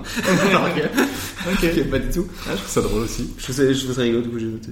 Du coup, Juan, c'est quoi ta dernière note? Parce que t'as fait le rôle d'animateur en prenant euh, Ah ouais. un parti. Euh, Ah, je du veux poste, savoir. du coup, euh, Sa dernière note, c'est, deux putes qui rentrent dans un bar. Cancel. Ça part. J'ai euh, ma toute toute dernière note et je l'ai envoyée à Sacha. Euh, j'ai j'ai une vanne où je dis que mon père a des mains très grandes. Enfin, physiquement, mon père a, a des mains très très grandes. Et en gros, j'avais une vanne où je disais que une vanne assez facile, vraiment en bateau, où je dis que mon père il te met une claque, tu changes de fuseau horaire, vraiment juste pour imager le truc. Mhm. Et j'étais à l'aéroport et j'ai vu des les avions euh, portugais parce que du coup mon père est portugais et la, la, la- la compagnie aérienne du Portugal ça s'appelle la TAP. Et en fait, je me suis dit que c'était gaulerie d'imaginer qu'en fait les mains de mon père elles avaient inspiré le nom de cette compagnie aérienne parce qu'il te fait voyager Ouais, juste ouais. en te claquant. tu sais. Voilà, c'est ça drôle. la dernière note euh, dans l'esprit. Mais bon, j'ai pas réussi à la formuler. Et moi- Je suis pas sûr que les gens aient la rêve de la tape, mais bon. Euh, Il a d'office pas, en fait, faut réussir à la placer avant. Ouais. Mais il y a moyen, ouais. Mais c'est ce genre de vanne où, tu sais, l'idée, c'est c'est trop drôle et tout, ça marche. Et en fait, il faut, faut voir si t'arrives à la donner Ouais, la public le- la capte, quoi. Et Ouais. toi, c'est quoi ta dernière note, Régis? Ah, moi, ma dernière note, je, parce que je le sais parce que je l'ai relu tout à l'heure, c'est euh, quand j'étais en Erasmus avec ma copine avant qu'on soit ensemble. Je dis, euh, mais j'étais amoureux, j'étais déjà amoureux d'elle, et du coup je dis, on faisait tout ensemble, on faisait les courses ensemble, on allait aux cours ensemble, on marchait ensemble, on se baladait ensemble. Ce truc que je faisais tout seul, c'est être amoureux d'elle. Ça, je faisais ça tout seul. J'aime bien l'idée. Ouais. voilà, ça c'était ma petite note. Ah bah, allez, elle est top. Merci, je On la a- garde. Je la garde. On n'a pas dit les trucs positifs. Non, c'est vrai. Mais toi, t'as- toi, t'as dit ce que t'aimais le moins. euh, toi, Moi, je l'ai pas dit. Qu'est-ce que j'aime le moins? Euh, Je pense que ce que j'aime le moins. Bider Non, non. Je crois que c'est. euh, c'est. Ça implique très fort l'ego. Mais pas au sens forcément négatif. Hein. C'est Même mon ego à moi, il est impliqué. Et du coup, moi, j'ai très peur. Tu sais, que ça parle, que machin. Et en vrai, on fait aussi partie du problème, tu vois. Mais c'est un milieu où, en fait, on a besoin d'être assuré. Et du coup, je crois que c'est ça que j'aime le moins, tu vois. Et c'est pour ça que je suis très content aujourd'hui de d'avoir des vrais amis, tu vois, dans le, dans le stand-up. Genre vraiment des amis où du coup, par exemple, on, on se fait des vrais retours, on est euh, sans que ça fasse peur, tu vois. C'est- Je crois que c'est ça qui me fait le plus peur. Mais, euh, mais c'est un problème tout à fait naturel et je crois, pour en avoir discuté avec euh, d'autres humoristes, qu'en fait c'est propre à tous les groupes sociaux, quoi. C'est pas... Ouais, c'est Sauf qu'ici, nous, notre caractéristique en plus, c'est qu'on se met en danger tout seul et donc on a l'impression que c'est notre personne à nous, alors qu'en fait pas du tout, c'est notre travail et c'est pas nous en tant qu'humains, quoi. Arriver à distinguer les deux, quoi. Ouais. C'est... mais L'homme c'est- et l'artiste, finalement. Ouais. Oui, mais pas quand il s'agit d'agression sexuelle, par exemple. C'est ça. Voilà, pas quand, quand Et- c'est pas bien. Et du coup, c'est- j'aime bien la petite conclusion. C'est vrai que ça, c'est vrai que ça, c'est pas bien. Ça, c'est pas bien. Et qu'est-ce que vous aimez le plus dans le fait de faire de l'humour? Moi, j'ai quand même, en vrai, c'est, euh, c'est comme une chance de bâtard de, Ah ouais. de, enfin, putain, faire rire des gens, tu vois. Genre, c'est ouf. En vrai, quand, quand ça marche et tout, tu te dis juste, euh, là, par exemple, l'année prochaine, moi, je vais vivre de ça. C'est quand même ouf de, genre, euh, de, de se dire que tu, arrives à dégager de l'argent avec le fait de faire rigoler des gens, tu les fais passer un bon moment et c'est ta passion et c'est cool quoi. Rien que ça, c'est quand même une chance de ouf d'avoir eu les- le privilège et l'opportunité d'a- d'avoir pu se lancer dans sa passion, tu vois. Ouais. Rien que ça, c'est c'est vraiment euh, grosse reconnaissance euh, pour mon capital de naissance. C'est comme ça que j'ai appelé ça, le fait de naître avec des, des avantages. Voilà. Moi, je crois que c'est rencontrer des gens. hein. Je crois que c'est vraiment rencontrer des gens. Je trouve ça trop cool. Parce que quoi quoi qu'on fasse, même si euh, l'humour euh, de la personne nous touche moins ou voilà, il y a quand même un propos qui est dit quoi. Je trouve ça hyper cool de rencontrer des gens. de- C'est pour ça que genre mon but l'année prochaine, Mhm. ça serait d'aller dans des genre euh, à Nantes, d'aller à Marseille, d'aller enfin, rencontrer des gens quoi. Ça je kiffe trop. J'aime bien j'aime bien rencontrer des, des humains et et des, des humaines. Ça je kiffe trop ouais. Surtout des humaines, hein. Non. Juste ouf. Et qu'est-ce qu'on peut vous souhaiter pour la suite de votre carrière? Bah percer, hein. Avoir une carrière déjà. Ça serait top. Je dirais euh, être meilleur, Ouais, en vrai. euh, progresser. Ok. Être, Moi je pense ouais, c'est être ça. déçu de, du mois d'il y a 6 mois, tous les jours. Ça, et ouais, moi j'aime bien le côté euh, continuer à peut-être à juste de question. l'argent, ok, je veux un max de thunes. Je continue. Non, mais ouais, je pense en fait continuer à, à s'améliorer, toujours être honnête avec soi-même et, euh, et ouais, et qu'en fait juste progresser, continuer, en fait. continuer à progresser constamment parce que je pense que c'est un milieu qui demande que ça, donc euh, Ok. ouais, j'aime bien. Bah, je, vous- je vous le souhaite en tout cas. Ouais, c'est gentil. Et on va passer maintenant à l'interview name dropping. J'aimerais ça, moi. Et donc je vais vous demander à chaque fois de me donner un humoriste par catégorie. Ça peut aller dans tous les sens français, québécois, suisse, serbo-croate, Ok. ce que vous voulez. Mais une personne pour chaque catégorie si vous voulez. Ah ben. Une personne chacun. Oui. On doit se concerter. Parce que c'est- Ça c'est bien. je le trouve nul. Quel est l'humoriste le plus sympa que vous avez rencontré? Florent Leçon. c'est sûr. On n'a pas besoin de se concerter. L'humoriste qui vous inspire ou qui vous a inspiré le plus? Ah, T'entends quoi par inspiré qui... Les vannes qu'on a volées Bah, il y a plein, il y a plein de sens dans, dans inspirer, c'est qui t'a, qui t'a donné envie ou qui, qui te, qui te donne envie de progresser. Par exemple, moi, un Nadib Al-Khaïdé m'inspire de ouf parce Ouais, que je me dis, je veux trop avoir son niveau et arriver à avoir des Ouais. angles et des, des trucs, des propos intéressants Ouais, comme ouais. lui, par exemple. Donc ça m'inspire dans ce sens-là. Mais je me dis pas que je vais faire ses vannes, tu vois. C'est pas du tout Ouais, ça que je veux dire non, par inspirer, quoi. Ouais, moi, Ni j'irais- piquer son style, du tout. Ouais. Moi j'ai Guillermo Guise et Roman Fressinet, j'en donne deux, les deux les mêmes. Moi, je, je- je pense que Gad Elmaleh m'a beaucoup inspiré quand j'étais gamin. Tu sais, genre euh, sur scène, le fait d'exister comme as, c'était c'était ouf, vraiment. Ça, pour moi, ça c'est c'est c'est sans comparaison, je crois. Après, celui qui m'inspire, euh, j'ai- j'aime beaucoup l'aspect auto-entrepreneur euh, de Farid. Ok, ouais. Genre pour moi, on oublie trop souvent que en fait, il est, il a pas 50 ans en fait, Ouais, et qu'il a déjà il a 30 beaucoup. Ouais, non, il, il- il a, il a un comédie club de ouf. Il a, il a, il a fait des spectacles de ouf. Il a dit non à des gens. Enfin, c'est- le ouais, premier ouais. humoriste français à avoir signé un special sur Netflix. Ouais, non, mais c'est même artistiquement, je trouve ça trop. Enfin, c'est non, moi, je dirais. Ouais, vrai. Mais alors, pour revenir par contre, parce que si on parle d'inspirer aussi euh, pour le- les débuts, parce que Guillermo Guise et Roman Fressinet, c'est maintenant que je connais et que je vois, tu vois. Mais en vrai, Kev Adams, c'est celui qui m'a le plus inspiré au début. Ok. En fait, je me suis hyper identifié à lui, euh, de voir un jeune sur scène et de faire des blagues d'ado et tout, et tu vois. euh, puis il avait une bonne vibe et tout, donc, euh, donc moi, Ouais, c'était, vers ça que je m'étais inspiré. tu vois. En fait, tu sais, au début, moi, je savais pas que c'était autant mal vu d'être, euh, de bien aimer euh, Kev Adams. C'est vrai, en fait, une fois que tu Il vas y a, dans il y a le une milieu, période où ça l'était fort. Maintenant, je trouve. je- C'est facile de cracher sur les gens qui ont du succès. de ouf, et parce qu'en plus, sur Twitter, mon frère, enfin, a- c'est une star, tu vois. L'humoriste qui, pour vous, écrit le mieux. Ah, Guise. hein. Euh, ben moi j'ai vu le, un spectacle de Anna Gasby, le Nanette, Ouais. Ouais, c'est bien je trouve. très très fort parce que c'est autant euh, très drôle Mm. et autant parfois tu vois qu'elle c'est la vraie déclamation qu'elle interprète super bien et qu'elle vend de ouf et t'es en mode ok donc t'as t'as été hyper dans l'énervement et maintenant tu passes à la comédie et donc pour ça il faut une technique d'écriture de fou et parce qu'en fait tu vois que parfois quand elle, elle, elle dit des passages de son spectacle c'est comme un discours politique dans le sens où euh, il y a des répétitions bien choisies c'est vraiment c'est de la déclamation et c'est très bien écrit donc moi je trouve que en termes d'écriture elle elle m'a surpris sur ce spectacle là j'ai pas vu d'autres donc je sais pas dire L'humoriste qui, pour vous, joue le mieux. Richard Pryor. Baptiste Caplin Non, Richard Pryor. non qui? Richard Pryor. Je connais pas. Oups. Sorry. Si ça vaut le coup d'aller voir. Ouais. Ou Alex Lutz. Oh oui, Alex. Mm. C'est fou. C'est pas, vraiment stand-up Alex Lutz, mais Alex Lutz Ouais. c'est fort. Moi, je Mais sais pas quand tu dis joue, humoriste, c'est, hein, donc Ouais, c'est- mais c'est c'est trop- je- large, hein. Quand tu dis joue, c'est euh, un qui interprète qui vend. Qui le- interprète, qui vend, qui vend ses vannes, quoi, le mieux, quoi. Ok. Après, moi, je trouve que tous les humoristes euh, euh, ça, patte et son. qui arrivent à te faire croire qui te raconte une histoire pour la première fois, c'est qu'il est arrivé à un niveau de jeu. En fait, quand il te fait croire que c'est facile, c'est qu'il est arrivé à un niveau de jeu de ouf, tu vois. Mm. Genre, j'ai été voir le spectacle de Redouane Bougueraba. Mhm. Et euh, en fait, j'avais entendu plein de choses sur le spectacle. Moi, je m'attendais à avoir beaucoup plus d'impro que ça. Euh, en fait, il n'y a pas autant d'impro qu'on l'imagine. Il est très fort en impro. Mais euh, en fait, quand il te raconte ses blagues et ses histoires et tout, t'as l'impression qu'il te raconte ça comme si c'était un pote, en fait. Alors que tu sais, toi, en tant qu'humoriste, que c'est pas le cas, tu vois. Et donc là, pour moi, il y a un niveau de jeu, tu vois. Enfin, il y a... D'office. J'avoue, euh, ouais, moi, alors, Richard Pryor, ouais. pour partir là-dedans, je dirais aussi peut-être Gad Elmaleh en vrai. hein. Parce qu'en vrai, on, on a Mhm. beau dire ce qu'on veut, mais genre, euh, Ouais, c'est fort. hein. il joue. euh, il- je l'ai vu deux fois euh, en spectacle euh, à Forêt, ouais. Et euh, bon, déjà, c'était pas la même chose à chaque fois, donc c'est fou que devant. En fait, lui, un zénith, c'est devenu une scène normale où il va adapter des petits trucs, il va, il va oublier une vanne de temps en temps. Enfin, c'est ouf à quel point c'était pas vraiment à, à 100% la même chose. Mais moi, je l'ai revu jouer au Paname. Euh, Mhm. ouais, il était venu jouer, passer au Paname. Il a fait un passage de son spectacle et il l'a vendu. On aurait vraiment dit qu'il racontait ça en impro.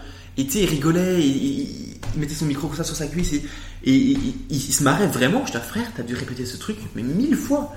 Et il le vend toujours comme si c'était la première. Et je me suis dit, ok, d'accord, en fait, on doit pas être lassé de ces textes et on doit vraiment les vendre. Mhm. Tu dis, personne n'a entendu ce que je viens de dire, je le vends comme si c'était la première. Et là, moi, j'ai quand même pris une petite claque en voyant ça. Un humoriste qui vous a surpris dernièrement. À l'open mic de Bilal, j'ai vu un gars qui s'appelle Félix. C'était sa quatrième scène.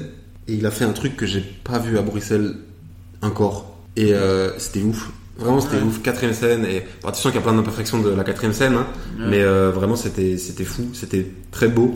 C'était très drôle. Voilà. Je dirais, je dirais lui, ouais. Moi j'ai vu Pascal, si, je sais pas s'il écoutera, mais je l'ai trouvé très très fort parce que je crois que c'était sa deuxième scène quand je l'ai vu et j'étais là waouh, j'aurais voulu être à ce niveau-là, Ouais. deuxième scène. quoi. Pascal Le Son. Euh. est-ce que j'étais surpris à Avignon ou pas? J'ai pas vu tellement de gens en fait. euh. Mais ça peut aussi être quelqu'un que tu connaissais d'avant mais qui est revenu plus fort et tu te dis Mhm. waouh, ça m'a Ah ouais, surpris à ce niveau-là quoi. Par exemple, genre euh, Kouz dans l'épisode du Kings disait Adèle parce que quand il est revenu du, Mhm. du confinement, il est revenu beaucoup plus fort. Ah ouais, ça peut être quelqu'un que tu connais déjà quoi. En fait, je suis pas objectif, j'ai envie de dire Jules de Grave parce que. Mais non, mais t'as pas surpris. Parce Ah, qu'on pas le connaît, surpris, on ouais, le connaît. ça, ouais. Jules, on le mettra après. On, mettra après. On fera ça primo on plus le dira, on le dira, on le dira à un moment donné. Attends, qui m'a surpris, bon, euh, ça devient long, je, sais, je t'avoue, je sais pas. Ah. Moi, je rajoute un truc. Série Nayari aussi. Ok. À la dernière du Black Sheep, elle a, elle a fini et elle a rajouté, elle a fait des nouvelles vannes, genre euh, du test. C'était fou, vraiment. Et dans autre chose, j'avais jamais vu Céline faire ça. Ça m'a surpris. Ok. Ah ben, j'en ai un. C'était hier soir, hier, euh, hier midi. Donc, j'ai clairement cherché dans mes souvenirs les plus proches, donc c'est pas spécialement ce qui m'a le plus surpris, mais ça m'a surpris. C'est Bénin. Ouais, Benin, il Parce que euh, ouais. il est en train, ça se voit qu'il est en train de travailler et tout. Et, euh, et là, il a fait un passage de son sketch qui du coup commence à être maîtrisé. Et il l'a vendu. Parce qu'on est, on a un brunch à midi, donc c'est Ouais. quand même des conditions pas faciles. Et il a vraiment vendu euh, avec son corps. Il se tournait, il jouait. il- et donc je me suis dit putain, beau gosse, tu commences à bien maîtriser ton set et tu l'as bien vendu, tu vois. Benin, que vous pouvez retrouver dans l'épisode précédent avec Adèle. Plaisir. Son boulot. Et maintenant, je vais vous demander de choisir entre deux humoristes. Jules. Et vous devez me dire. la même blague. Jules. Et vous devez me dire lequel des deux vous fait le plus rire, mais vraiment celui qui provoque le plus de rire. L'autre, ce que vous ne choisissez pas, ne veut pas dire qu'il n'est pas drôle. J'ai essayé de dire qu'il est éclaté. Juste que vous l'aimez un tout petit peu moins, mais ça peut être un 0,1% Ouais, ouais. Arrête de vouloir plaire à tout le monde. On sait que tout le monde a du talent. Question. Est-ce que euh, est-ce qu'on on prend en compte le fait qu'il nous fasse rire dans la vraie vie ou pas? Non, uniquement Sur scène. Ah, uniquement sur scène. Ok, ok. Et le premier choix m'a été soufflé par euh, Julien il y a longtemps quand je lui ai demandé que j'allais faire un épisode avec Nikos. je, le sa- je savais. Il m'a dit de te poser la question entre Guillermo Guise et Roman Fressinet. Une personne. Mais du coup, il va, de- L'enfer. mais du coup, il va devoir y répondre aussi puisque il est Oui. dans l'épisode. En vrai, moi, moi, Roman, ça me, ça touche. Et Guise, je trouve ça trop fort. Ouais, moi, les, vrai, je- les 20 premières minutes de Guise dans son spectacle, c'est fort. tu vois. Mais qui est-ce qui vous provoque le plus de rire? Vous allez rire le plus. Oh, putain, je sais pas. En vrai, j'irais peut-être Roman Fressinet quand même. Ouais, moi aussi. Après, on a vu tous les deux spectacles assis côte à côte. On n'a pas beaucoup rigolé quand même. Non, on rigole pas beaucoup. Parce mais- qu'on était vraiment dans l'analyse, tu vois. C'est trop marrant parce que moi je l'ai vu au Cirque Royal, je crois, la Ouais. veille de vous. bah, moi je Ah. pleurais. Mais moi je non, suis non, non. pas du tout dans l'analyse Ah, quand je regarde l'enfer. Enfin, si je le suis, mais après. Moi, je rigole plus. euh, de- C'est super chiant en fait. Ouais. Ah ouais. Tu sais, moi, j'ai regardé, je suis allé voir c'est Gad Elmaleh et j'ai un pote qui me regarde, il me fait genre, mais tu ne rigoles pas. J'étais, Ah. oui. Non, moi, je, je- je- je dis- je dirais euh, Roman. ouais. Ouais, j'irais quand même Roman parce que moi, les axes me surprennent à chaque fois. Après, euh, Guise, euh, très, C'est bon, c'est bon, Ouais, on le sait, on le sait. Enfin, il le sait, donc j'arrête pas de le citer à chaque fois. Mais moi j'ai j'ai manqué des passages du spectacle de Romain parce que je riais trop et qu'il fallait que je, Ah ouais, ok, je pleurais, j'ai- j'ai j'ai raté des vannes. Quand j'ai revu le spectacle, j'ai fait mais j'avais pas vu ça. Ah ouais, t'as trop. Mais j'étais là trop bien. Entre Shirley Soignon et Fanny Ruet. Bah, Fanny, ouais. Ouais, pour l'instant, euh, Fanny, la dernière fois que je l'ai vue, elle m'a quand même Ouais. surprise, c'était quand même drôle. Ouais, euh, Fanny. Entre Haroun et Adib Al-Khalidé. Adib. J'étais très vite, mais pour moi. Je euh, crois Adib aussi. pouah, Pour moi, Adib, c'est trop fort. Hein. Non, mais j'aime euh, beaucoup Aaron aussi, mais ouais, c'est vrai que. euh, Après, j'ai pas vu beaucoup de trucs d'Adib, en fait, donc faudrait que je regarde, mais je sais que c'est un humour qui va plus me déclencher un rire que Aaron, tu vois. Donc je dirais ça. Mais pour moi, Haroun, c'est C'est trop fort, hein. trop fort aussi. Ouais, ouais, Entre Kian Kojandi et Farid. Farid. Farid. Entre Sacha Ferra et Lorenzo Mancini. Jules de Grave. Jules. Euh, Sacha. Ouais, moi je dirais Sacha aussi. C'est un humour qui me qui, bah, qui ressemble plus en fait. Entre Lola Destienne et Oriane Garcia. Euh, je crois que là maintenant je dirais quand même Oriane. Ouais, pareil, je pense. Je pense. euh, Après on en parle dans 3-4 ans. Entre Adèle et Bénin. Vas-y, c'est trop dur ça. Moi, je... ah ouais? Je sais pas, moi, euh, je sais pas, tu dirais qui? Je dirais Benin. Ouais, moi aussi, j'aurais dit Benin. Je dirais Benin juste parce que c'est c'est pareil, en fait c'est vraiment des trucs de, de, de rythmique qui moi me correspondent plus, tu Ouais. vois. Pour moi, aujourd'hui, il, il arrive à vendre son matos. euh, En fait, là, récemment, je trouve qu'il a. Je pense que si tu m'avais posé la question il y a genre 6 mois, le déclic que Adèle a eu il y a 6 mois, que Kou- dont je parlais, en fait, Bénin, il occupe pas l'avoir maintenant. Donc aujourd'hui, je dirais Bénin. Parce qu'il travaille de ouf. Genre, c'est tous les lundis, Ouais, il fait, beaucoup. tous les lundis, il a son plateau où il fait 5 nouvelles minutes. Il, tu sais, il, il taffe, quoi. Entre Florent Lausson et Gaëtan Delferrière. Florent. Oh, putain, ça c'est dur par contre. Non, parce que Florent, les deux. moi. Ah, bah ouais. Oui, mais Gaëtan, un- Gaëtan il, il est très fort, hein, mais faites-moi Florent. Putain, moi, franchement, j'ai Mais Florent, moi, je vois la personne qu'il est derrière quand il est sur scène, et ça ouais, me fait oui. rire, tu vois. Je comprends, mais moi, Gaëtan, en fait, ça me. Une forme de candeur derrière. Ça fait, ça me fait très fort rire aussi. Après, je crois que je vais peut-être partir aussi sur Florent dans le. Pareil, encore une fois, c'est une question de rythmique en fait, de juste de. Mm. Ça me ressemble plus que ce que Florent fait, euh, ce que je fais moi, et du coup, ça me touche plus parce que bah, c'est l'humour qui me touche, quoi, tu vois. Ouais. Après, euh, j'arrête pas de vanner Gaëtan sur son truc de Joséphine, j'arrête pas de lui dire que j'aime pas. Je trouve que c'est très fort et c'est quand même un sketch. C'est un des seuls sketchs que je vois qui est quasi bulletproof euh, partout, quoi. J'ai dû le voir une ou deux fois moins bien marché, mais le, le sketch sur Joséphine, j'ai, j'ai- à chaque fois qu'il le fait, je suis là, mais c'est ouf, quoi. Entre Jules de Grave et Sarah Lélé. Jules. Ah, putain.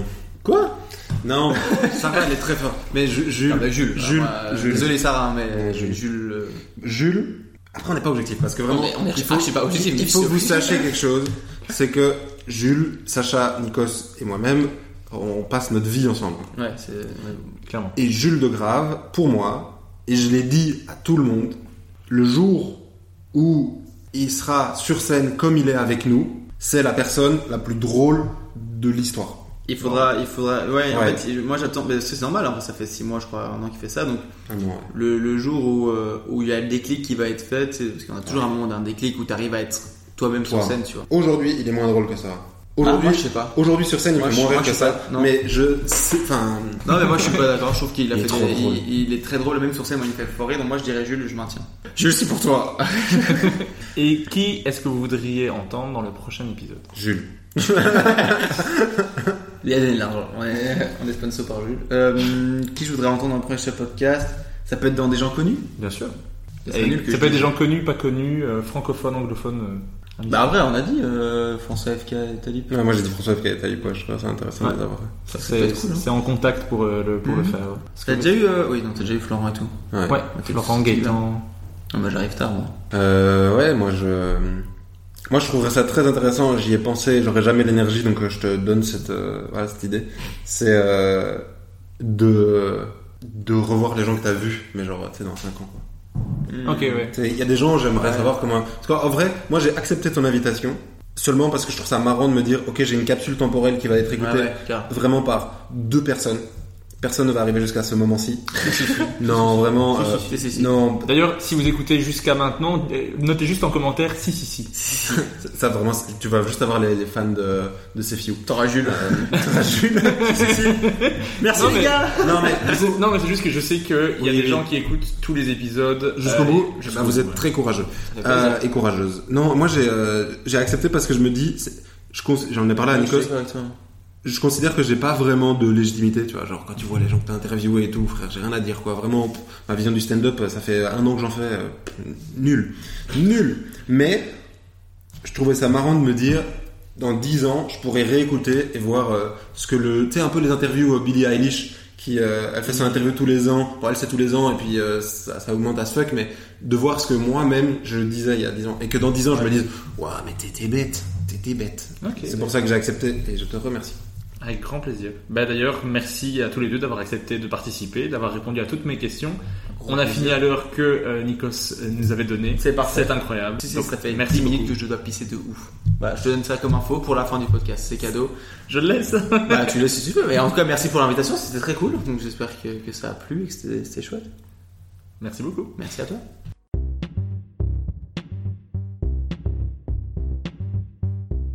Merci d'avoir écouté Humeur humoristique. N'hésitez pas à donner votre avis, à vous abonner et à le partager autour de vous. Si vous avez détesté, écoutez suivant. Il sera mieux. Bisous.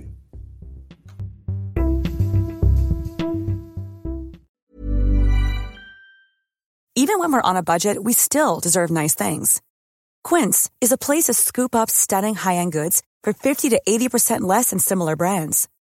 They have buttery soft cashmere sweaters starting at $50, luxurious Italian leather bags, and so much more. Plus, Quince only works with factories that use safe, ethical, and responsible manufacturing. Get the high-end goods you'll love without the high price tag with Quince. Go to quince.com slash style for free shipping and 365-day returns.